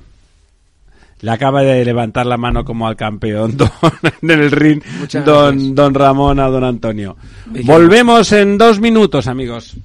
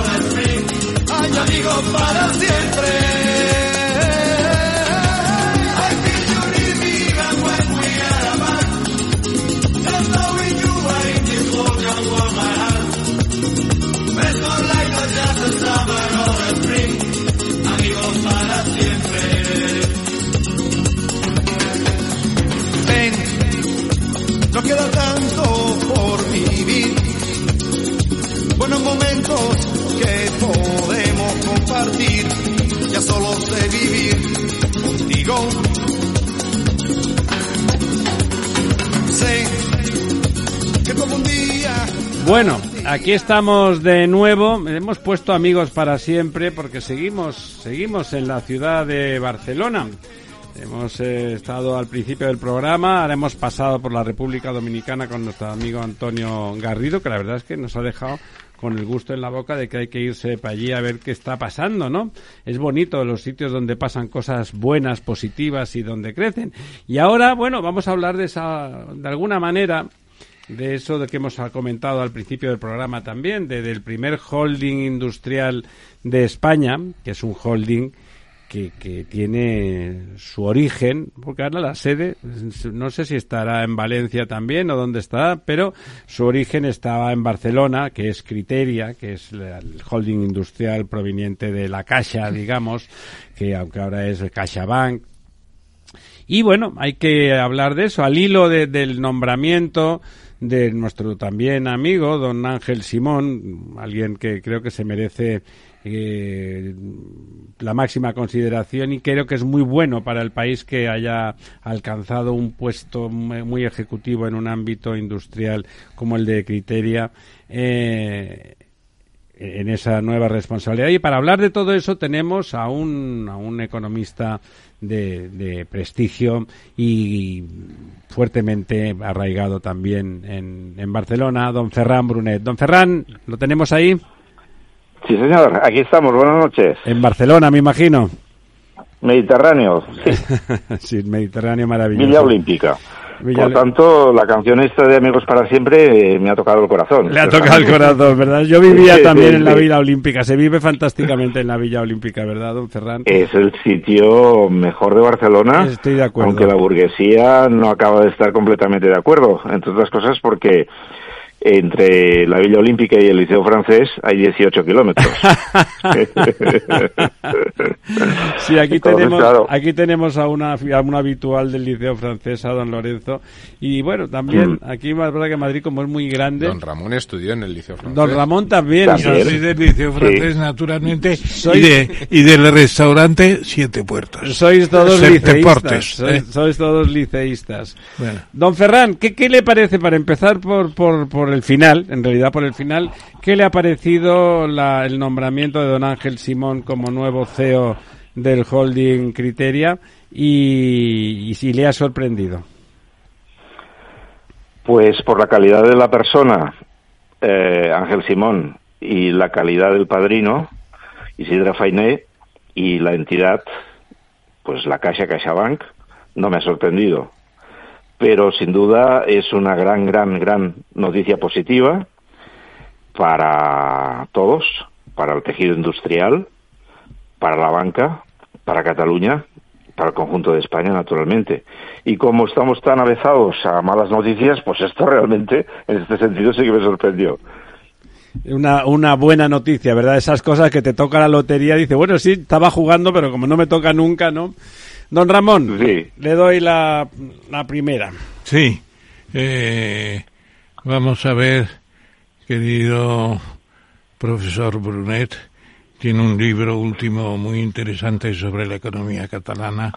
Iba yo a escribir el epílogo, no pude, al final no pude, pero es un libro que está ahí como muestra de lo que ha pasado en Cataluña en estos últimos años, muy importante. Y además teníamos un amigo común que le lloramos también comúnmente, que era eh, Francesc Francesc eh, Granel. Granell. Granel, que era, sí. era quizá el, el economista catalán más más eh, sociable de todos, estaba en todas partes en todo momento. Gran Paco Granell, gran Sí. tipo. sí, y señor. luego además escribió en la colección que sé, que sé yo, de de Unión Sí. de Prensas Francesas de la sé, francesa, sí. escribió La Mm. Cataluña, que es el libro sobre Cataluña más difundido en todo el mundo. Lo que pasa es que habría que actualizarlo ya, etcétera, etcétera. Bueno, pues yo a, a Ferran le, le pregunté cuando empezábamos a preparar este programa cómo podíamos Mm. hacerlo. Y yo creo que va bien la cosa en el sentido de que la Caixa cumple un sueño catalán, que era tener una banca fuerte propia. Porque el Es verdad. hispano colonial se hundió con el imperio, en 1898 desapareció el banco catalán más importante de lo que quedaba del imperio español, Filipinas y Cuba, que eran posesiones catalanas en realidad. Estaba el marqués, el célebre marqués que tiraron su, su efigie, ¿cómo se llama? Comillas, ¿no? Marqués de Comillas. Fundador de la, de la, también de la, eh, Compañía General de Tabacos, Tabacos de de Filipinas, que era la mejor Sí. empresa que hemos tenido nunca en, en, en el, en el área del Imperio Español, por así En decirlo. ultramar. Se abrió cuando el canal de Suez, cuando la comunicación se hizo más Mm. fácil con Filipinas. Y entonces, eh, ahí yo creo que, Ferran, tú puedes decirnos, pues, ¿qué representa ya la Caixa? Que decimos la Sí, Caixa tú en lo has Madrid, ¿no? Yo creo que es una potencia, una potencia financiera que se ha ido creando ella misma con el tiempo y el trabajo, desde que era una pequeña, un edificio muy bonito, muy interesante en la Vía Layetana, eh, la caja de pensiones de, de Cataluña y Baleares. hoy es una Sí. potencia financiera en todo el mundo. Bueno, claro. eh, a mí me ha gustado que, que te refirieras al, a la querencia catalana por tener una banca y su fracaso siempre, ¿no? Eh, uno de los últimos, banca catalana. Porque estaba instrumentalizada, Entonces- Ferran. Y, y quizá el- la gran virtud Bueno. de la Caixa es que no se ha dejado instrumentalizar, ¿verdad? Exactamente. Entonces, claro, hoy, no obstante, hay que decir en primer lugar, de un modo muy claro, que CaixaBank es un banco español. Eso un banco es. español, sí, porque tiene Y el, más, gra- esencias. y el más grande de España, en España. Efectivamente, En ¿no? Tiene esencias catalanas, mm, entre otras cosas, para ser muy rápidos, la fusión entre el Monte de Piedad y Caja de Ahorros de Barcelona y la Caja de Pensiones. Se fusionaron allá en los años 80, 90, ¿ok? Y además la Caja de Pensiones antes había absorbido, fusionado entidades de Baleares y luego vino toda la crisis de las cajas de ahorros. Con la crisis de las cajas de ahorros, pues eh, CaixaBank, eh, o sea, la Caixa se transformó en CaixaBank y tuvo que absorber varias otras entidades. Y lo mismo ocurrió con la Caja de Ahorros de Madrid. La Caja de Ahorros de Madrid es importantísima en, en toda España.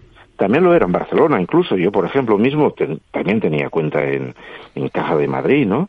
Y por tanto, eh, la banquia nueva que se ha fusionado con CaixaBank hoy es sin duda un banco español, ¿no? Entonces, eh, desde el punto de vista institucional, pues tenemos una fundación bancaria llamada La Caixa, cuya sede está en Palma de Mallorca, que es propietaria del 100% de Criteria Caixa. Criteria Caixa es, digamos, una, una sociedad exactamente holding, ¿no? En el sentido británico, en el sentido de, digamos, una, un conjunto de, de participaciones en otras entidades, ¿no? El grupo La Caixa, en, el grupo CaixaBank en este momento tiene 49.000 trabajadores. CaixaBank en particular son 36.000 en cuanto a bancos. Pero hay que tener en cuenta, por ejemplo, que CaixaBank es dueña del Banco Portugués de Investimento, en donde hay 6.700 trabajadores.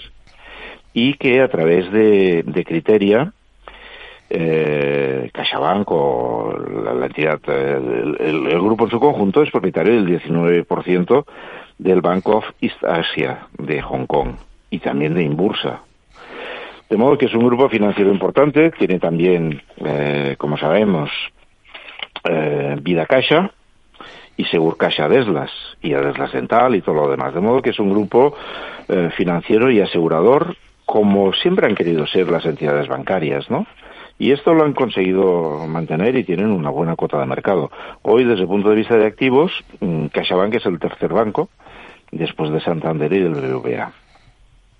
¿Y- y Entonces, qué, qué por otra banco parte, es este de, sí. de Asia Oriental? ¿Qué banco es este que Dime. tiene el 26%? El- La Caixa. El 19, Eh, el 19. 19. El perdón. 19, el Bank of East Asia de Hong Kong. Es el banco principal de Hong Kong, ¿eh? O sea, aparte de que CaixaBank tiene también participaciones bancarias en Francia, tiene, por ejemplo, por otra parte, la marca Banco de Europa, que puede ser muy bonita en el futuro. Y bueno, también tiene en México, como con Inbursa, como hemos señalado, ¿no?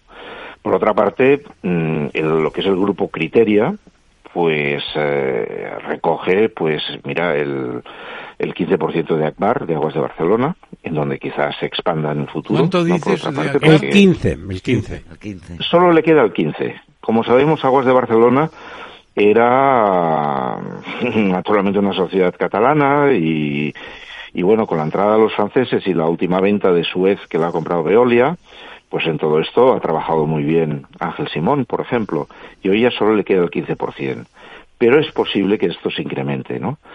Y tiene por otra parte, eh, Naturgy tiene el 27%. Sabemos que Naturgy es la continuadora de, de gas natural, es en donde Y- se incluyó Fenosa, Fenosa. por otra parte, y, y antiguamente Catalana de Gas, ¿ok? Todavía hay tapas en la calle en Barcelona que dice Catalana Que pone catalana de gas, ¿no? es verdad.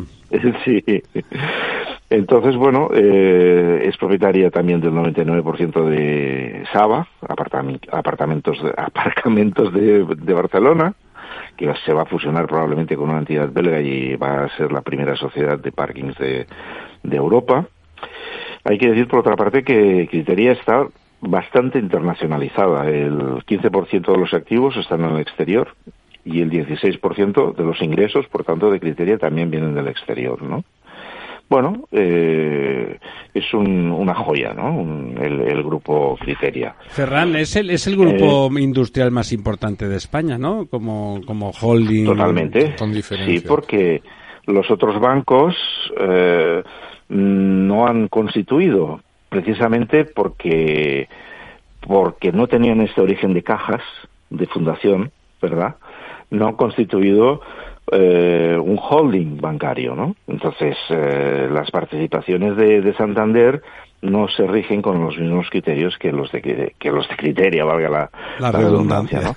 Hay que decir, sí, hay que decir que la obra social de, de la Fundación Bancaria La Caixa, este banco español, el tercer banco español, es una de las más importantes del mundo, ¿ok? Que se, bueno, se, se coteja con la obra social de Microsoft, por ejemplo, de Bill Gates. Entonces, bueno, eh, tiene esta vocación de, de hacer cosas, ¿no? Eh, y también por el arte, lo sabemos en, en los Caixa Forum, como se llaman ahora, ¿no? Que los hay en Madrid extraordinarios, o en, Barcelona y, y en muchos puntos, en Valencia mismo, ¿no? Por ejemplo, y en Murcia, por ejemplo, ¿no? Entonces, bueno, en todas, y, y en Sevilla, fíjate tú, ¿no?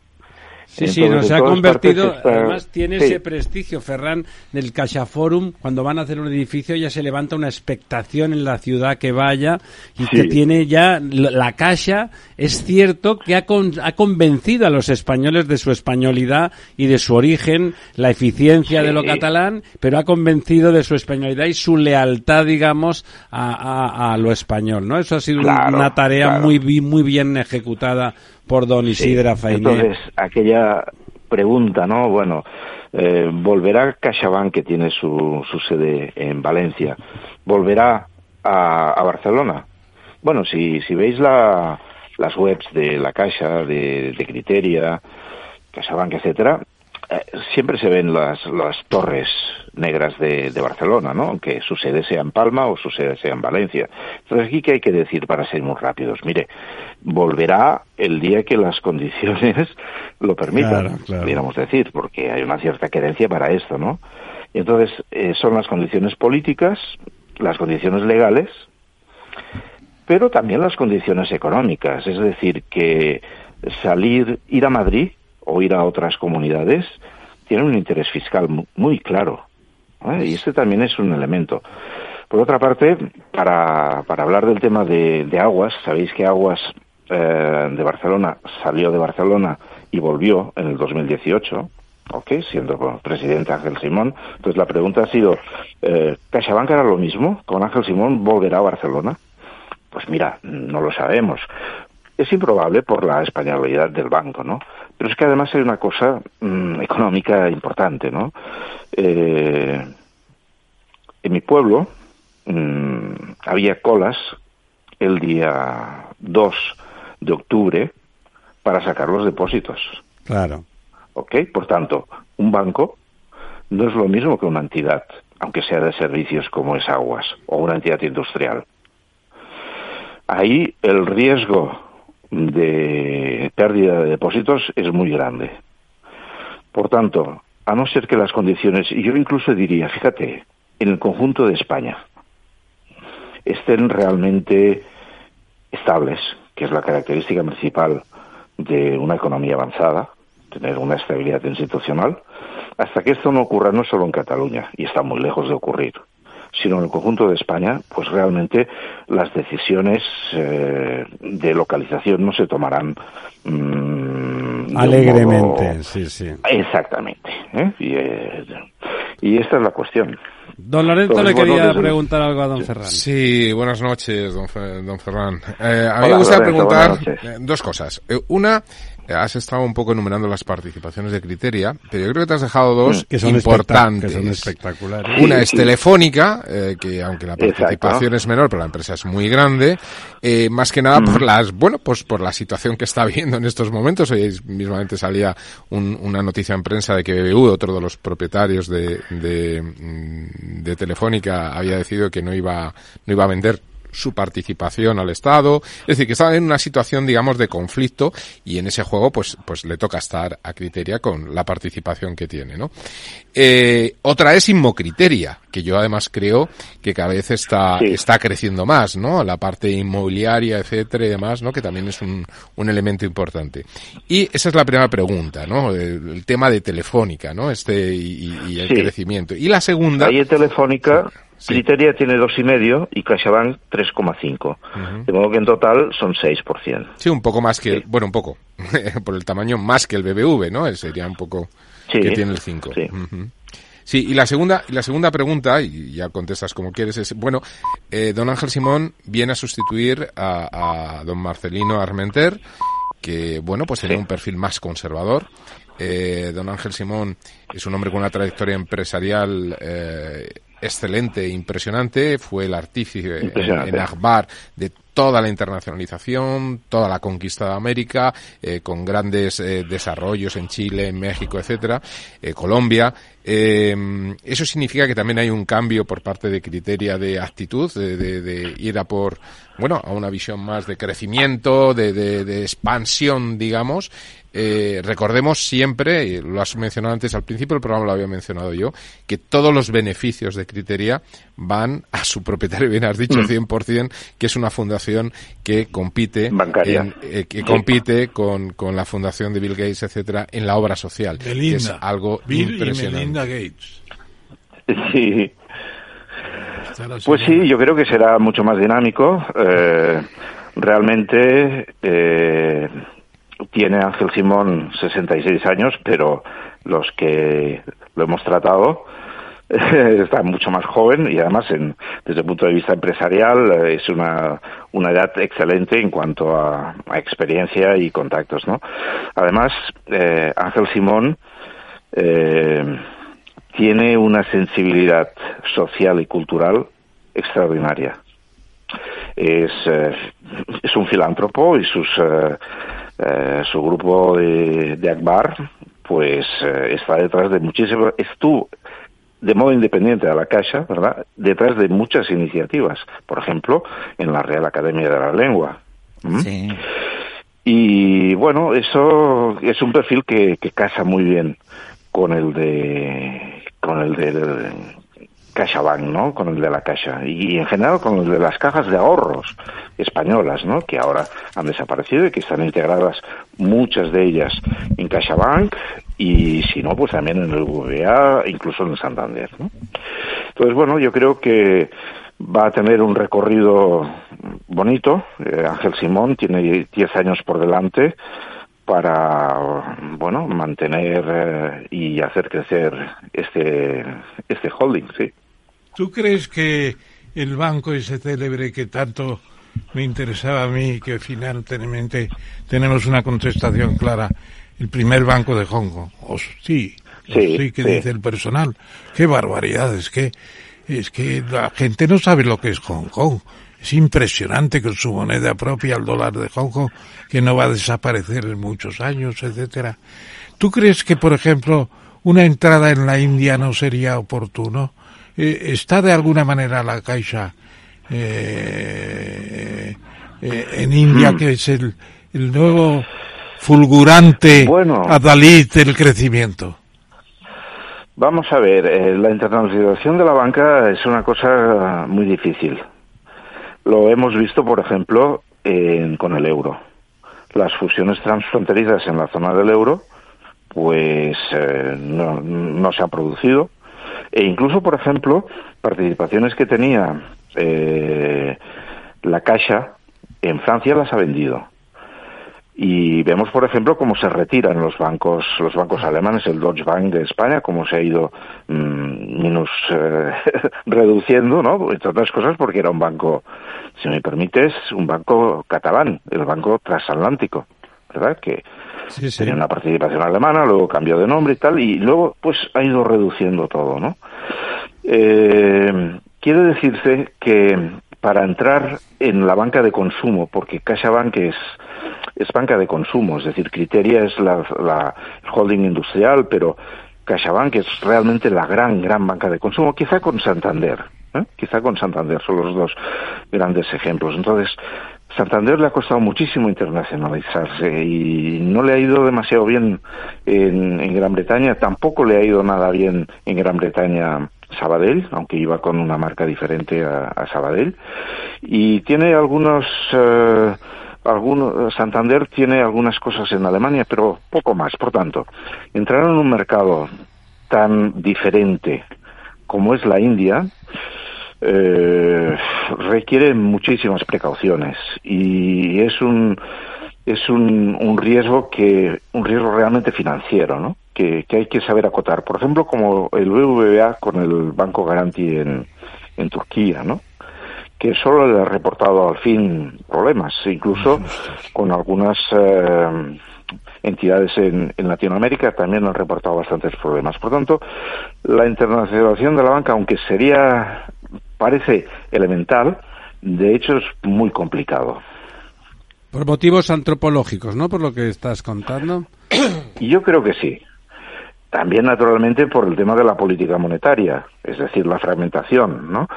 Aunque aquí, en el fondo, eh, no hay tal fragmentación, es decir, al fin los bancos centrales lo que están haciendo es eh, haciendo lo que hace el vecino y en particular lo que hace la Reserva Federal, ¿no? Incluso lo vemos con el Banco Central Europeo. Es un espejo. Están todos sí. expandiendo.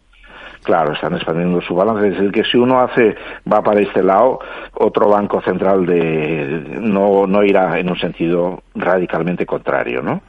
Eh, bueno, entonces, eh, no obstante, el, el llegar al público final, ¿m? esto sí que ya es un poco difícil. Oye, habría Vemos que estudiar. parte- Perdón. Hmm. Dime, dime. Habría que estudiar la tesis doctoral de Keynes, porque mucha gente se ha olvidado que fue precisamente Indian Banking, o sea, la banca en la India. A mí me gustaría, no, no he tenido el libro nunca en mis manos, pero me gustaría tenerlo ahora y a lo mejor regalárselo a nuestro amigo Ángel. nuestro amigo Ángel. Almudena, ¿qué le quieres Hola, a Ferran. ¿Qué tal? ¿Cómo estás? Hola, Almudena. ¿Qué tal? ¿Cómo estás? Hola. Hola. Oh, encantado de, de saludarte. Lo mismo digo, Ferran. Eh, a ver, tú, Sí. como Bueno, gran- eh, Dime, dime. No, yo le decía a Ramón que ahora ordenas por internet cualquier libro. Sí, por Cualquier algo. libro te lo Amazon, sirven. por Amazon. Sí. Sí, sí, por Amazon, ¿verdad? Sí, mañana lo veo. Eh, y mañana, en una semana, lo tienes en- encima de la mesa Claro. y vamos a Ángel Simón y, y leemos un rato con él la tesis doctoral de Keynes. Y le dais un cursillo, un cursillo, como decía el, el Sevilla a Zapatero en, en dos tardes sobre Keynes. Exacto, sí. A ver, Ferran, yo te quería preguntar, tú como gran conocedor de la economía catalana, No, antes has sí. comentado que No. la vuelta de las empresas a Cataluña tiene que ser con calma y con prudencia.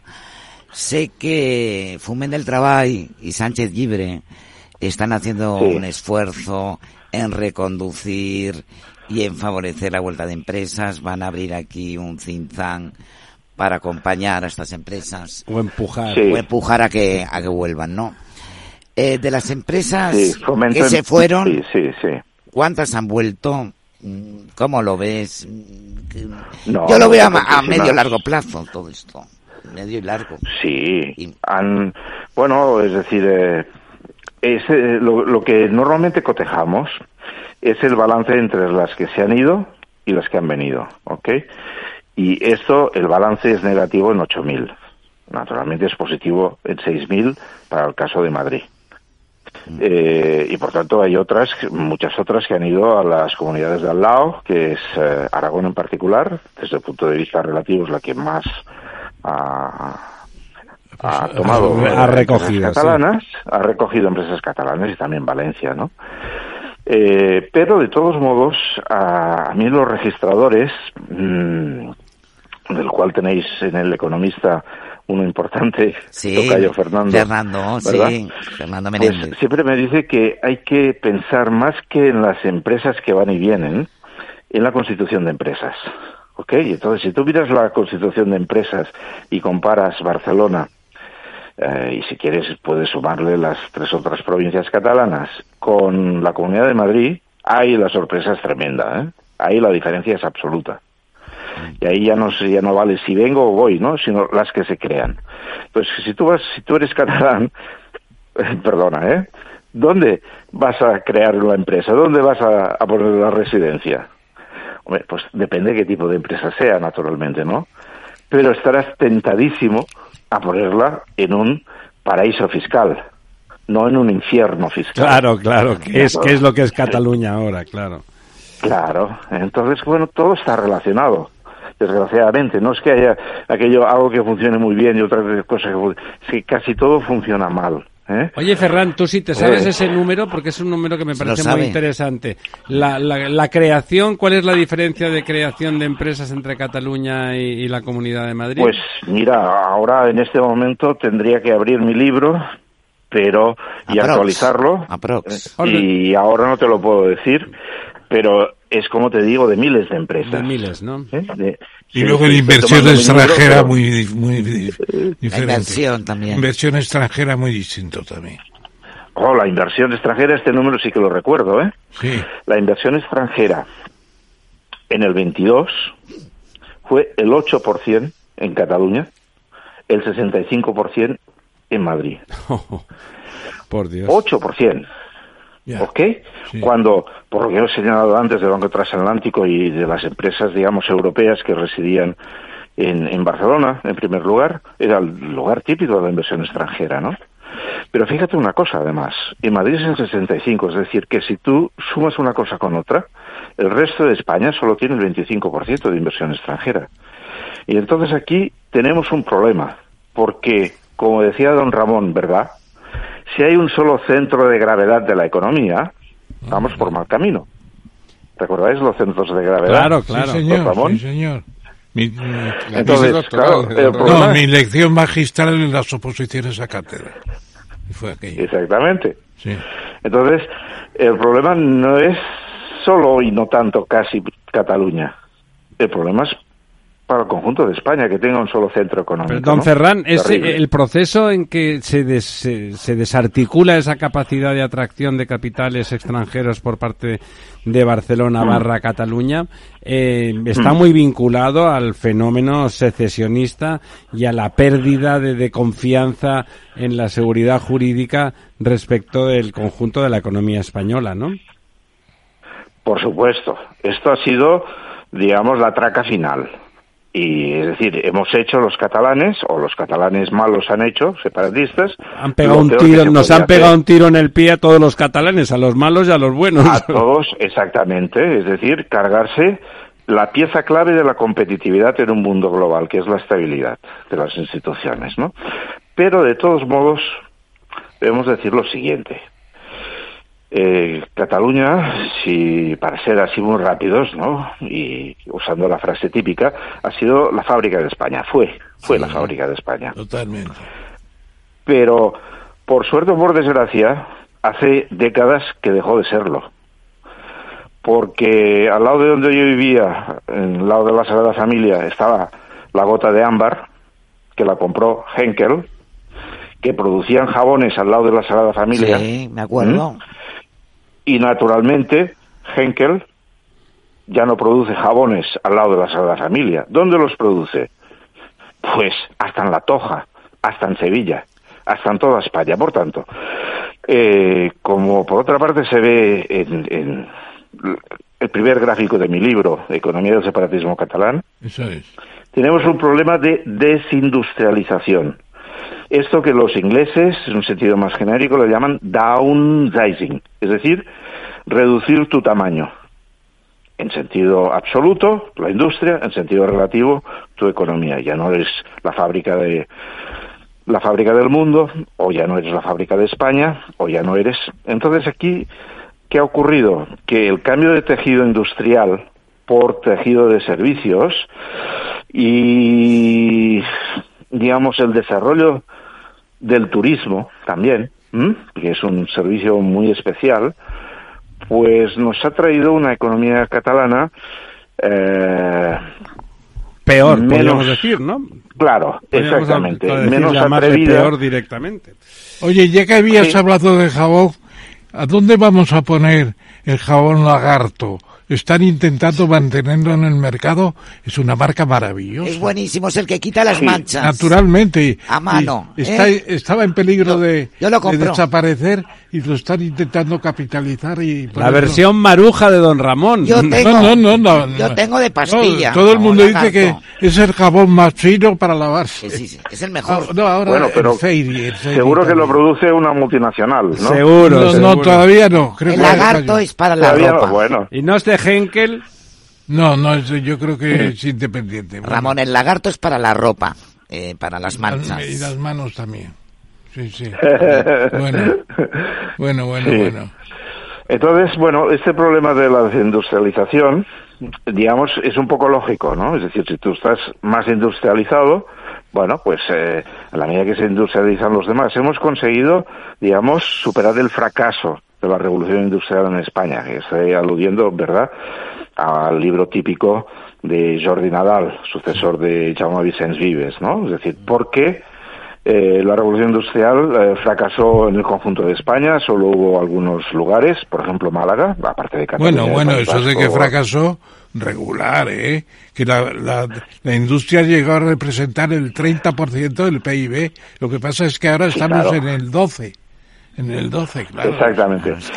No, es un fracaso, es decir, ¿por qué no despegó la industria en España? Quizá, ¿no?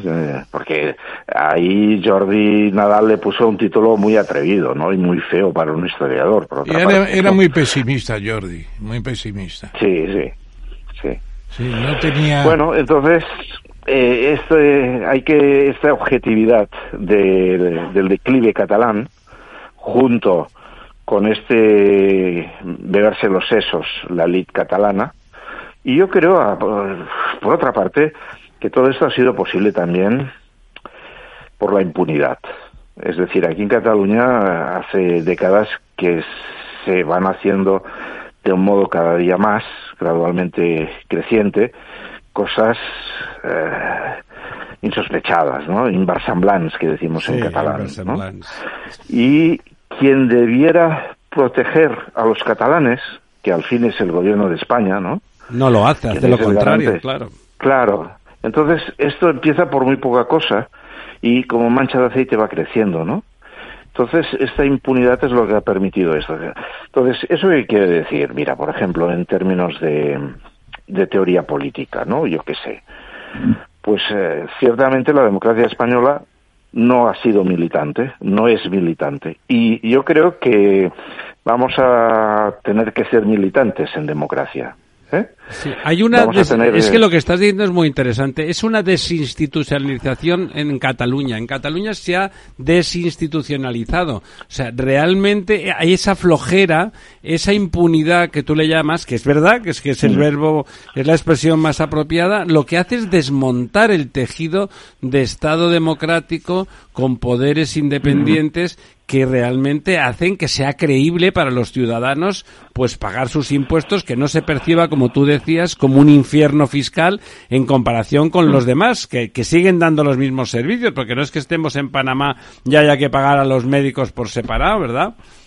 ¿Cómo se llamaba aquel catalán que hizo Catalana de Gas tan importante? ¿Cómo se Durán Farell Bueno, Eh, él- ese sí. señor tenía una idea de lo que está planteando. Eh, a Durán era un ingeniero de caminos formidable eh, sí, pero Sí. tenía una idea de la industrialización de Cataluña. Él veía a Catalana de Gas como el comienzo de un impulso formidable. Lo que pasa es que Es que yo creo... sigue. No, que, que yo creo que, que, que realmente la desindustrialización de la que habla Ferran se Sí. produce ya hace muchos años. O sea, yo la, yo la Sí, fijaría en los claro, años claro. 90, en Lo la década de los lo ha 90 dicho. Sí. y los años 2000. Claro. Yo creo que tiene mucho que ver con, con el boom del ladrillo, ¿no? Es decir, el boom inmobiliario eh, lleva a sustituir muchísimas de estas empresas, ¿no? No sé lo que hay ahora en esa fábrica de jabones de al lado de la Sagrada Familia, pero casi me, me jugaría el cuello ¿Sabes qué que hay? Pues es muy buena pregunta.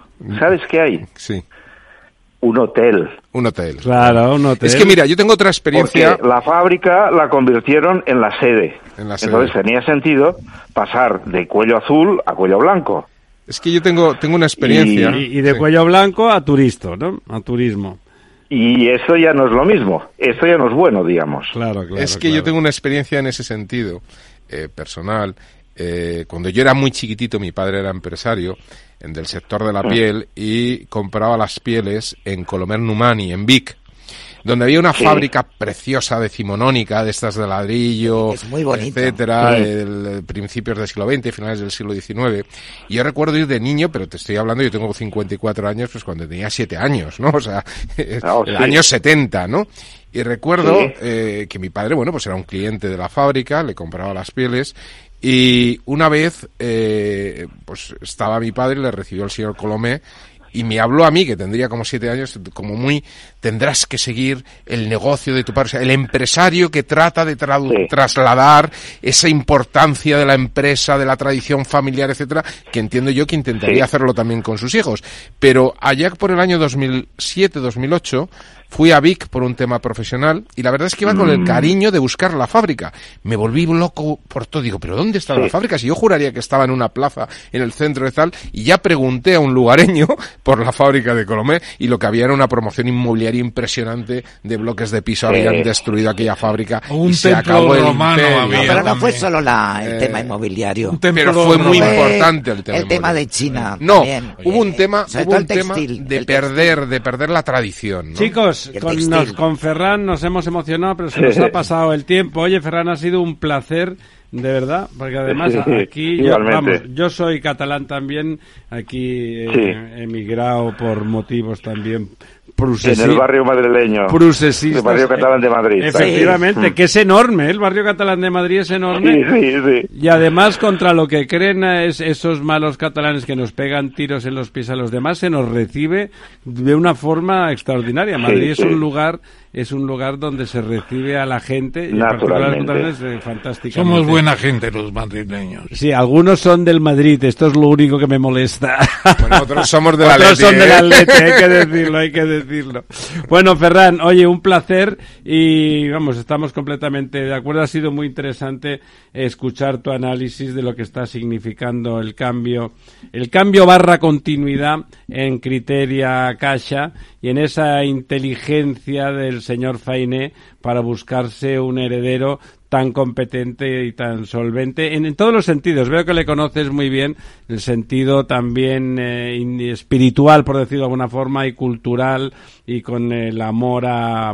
Has utilizado la palabra filántropo, que es una palabra que se utiliza cada vez menos, y me parece que es muy adecuada para hablar de, de Ángel Simón. Muchísimas gracias, Ferran. Esta es tu casa. A vosotros un abrazo. Adiós, Adiós, Ferran, un abrazo.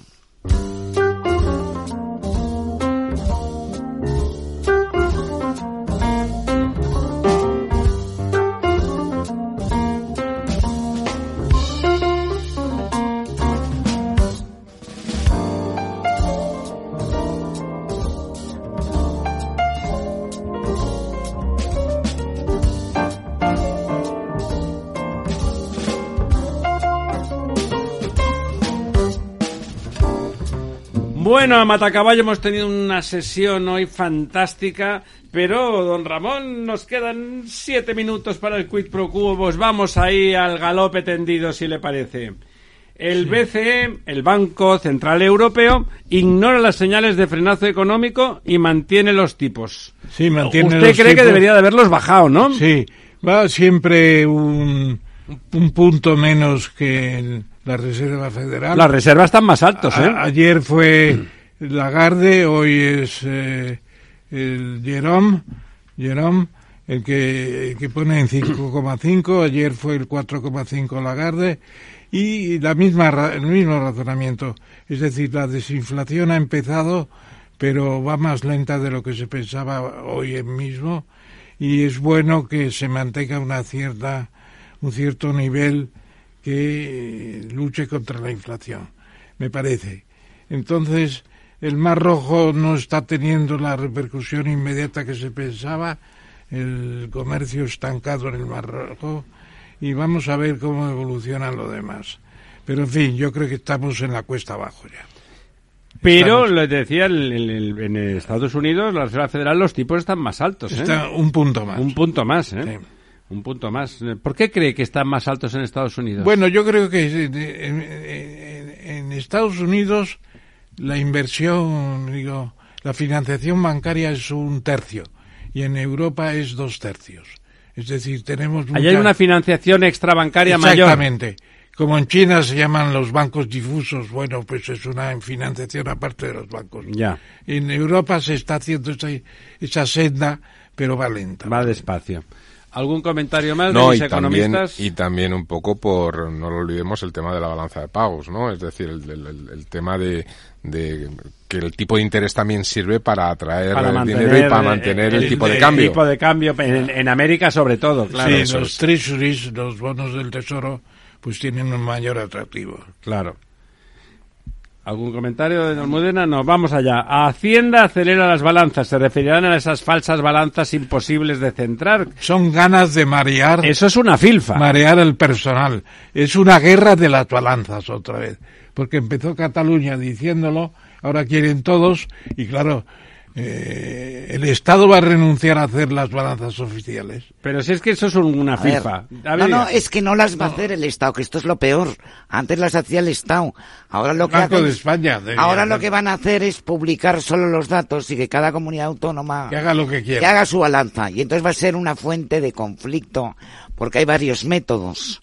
Y entonces Cataluña, como siempre, va a coger el método que más le beneficia. Tendremos que recurrir a Ángel de la Fuente para que nos diga A mí me gusta Claro, recordar pero es que- una cosa que siempre dice don Lorenzo, ahora que está aquí, cada vez con menos pelo, por cierto, eh, que es que, el, que a veces lo que no se cuenta es que Cataluña, hablando, porque esto de las balanzas viene por el cuento del Prusés y toda la mandanga, Eh, Empezó Trías Fargas. Sí, pero que, que es que. Cataluña es la, la región de un país desarrollado que más exporta al resto de su propio país. De todo el mundo, efectivamente. De todo el Sí, mundo. sí. O sea, que exporta el 80% de su producción al resto de Bueno, tal. no ¿cómo recuerdo ahora exactamente cuándo sería, pero en estos momentos, pero sí que es a nivel interregional, a nivel mundial, es el máximo exportador mundial. Y esto tiene mucho que Al- ver al- con estas al- al- balanzas al resto de la las balanza regiones fiscal españolas, es lo que da y lo que recibe. Claro, o sea, Claro. que, que- Eh, efectivamente. dice que recibe menos de lo que da, pero Madrid igual. ¿eh? Bueno, ma- y es como si tú dices, yo porque vivo en Pedralbes quiero tener mejores servicios públicos porque pago más impuestos que uno que vive en, en, y, en y la además, periferia. y además, mi- como tú has dicho muy bien, en ese, en esa elección del método se hace trampa permanentemente. Por supuesto. Por eso tendremos que recurrir a Ángel de la Fuente. Ángel ya, ya ha dicho ¿eh? que es un error garrafal Y que, tremendo. que no las publique el ministerio. ¿Qué es lo que oculta Putin en el, en el Ártico, don Ramón? Pues oculta nada menos que 44 mil millones de barriles de gas, 90 mil millones de petróleo, además de zinc, cobalto, cobre, mercurio, oro y plata. Y como las sanciones han impuesto al final la salida de Rusia de, del Comité del Polo, pues del Polo Norte es precisamente, Claro. no se sabe lo que está pasando porque Rusia tiene más de la mitad de esas reservas del Polo. Entonces, Eh, Putin... ¿De forma legal? Eh, ¿Son aguas Sí, sí, territoriales? es un reparto científicamente hecho y claro, es que tiene mucho mar. Siberia tiene Sí, un sí, mar es, el- es la gran costa del Ártico, es Claro, Siberia, sin duda, claro, ¿no? claro, claro, y todo claro. eso es eh, Rusia. Y Rusia ya no da información de lo que está haciendo en el polo. Ya se lo come ese. ¿Y qué cree usted que está haciendo? Juan Palomo, yo me lo guiso, yo me lo como. Ese es Putin. Ese es Putin. Sí, sí, y te doy un garrotazo si pasas cerca. Ese también es Putin. Como, como pues saben por allí bien los opositores. Opositor que aparece, opositor que desaparece. y valga sí. la antítesis. Sí, porque el que está ahí en, en el Polo Norte, en la cárcel, Navalny. Navalny, pues resulta que estaba muy contento porque había escapado del veneno. Pero va a Rusia porque ha escapado del veneno. Y se muere de frío en la Siberia. No, eh, tiene 30 años. Y no solamente y no solamente es el tema de las materias primas, el deshielo del Ártico Del supone- permafrost, sí, sí, eso va a ser. supone todas las rutas, el acortamiento de todas las rutas marítimas por Sí. la, Suponiendo la que ruta se- norte, que suponiendo que se deshiele. Suponiendo que se deshiele, bueno, pero bajo deshiele. esta hipótesis que se está planteando, claro. Eso sería la gran ruta marítima. Desde Shanghái a Nueva York eh, sería como seis o siete veces menos que por A la, lo bestia, sí. la ruta actual, ¿no? Bueno, vuelve el líder Raúl del Pozo, nuestro querido amigo, dice que vuelve el líder populista. ¿A quién se refiere? Al señor A Trump. Trump, a Trump, a Trump. El líder populista, el tarao populista, con perdón. Me parece un tipo peligrosísimo para la humanidad. qué tratamiento le da. Dice, regresará si gana la política como reality y de un macarra forrado que puede volver a ser comandante del ejército más poderoso del planeta. Me parece, me parece una descripción con la mano en el ratón nuclear. Este- excesiva, excesiva. Bueno, yo estoy de acuerdo con él, como casi siempre con Raúl. La buena noticia, que nos quedan segundos. La buena noticia es que ACS está haciendo un centro de datos para Meta, que Meta ya se sabe que es Facebook, ¿no? Y es impresionante porque están entrando en construcciones de alta tecnología. 736 De alta millones de dólares. Pero sobre todo de alta tecnología. La- las grandes constructoras españolas están teniendo su gran mercado en Estados Unidos. Estados Unidos Nos, nos vamos. Buenas noches, amigos, amigas, don Ramón, doña Almudena, don Lorenzo.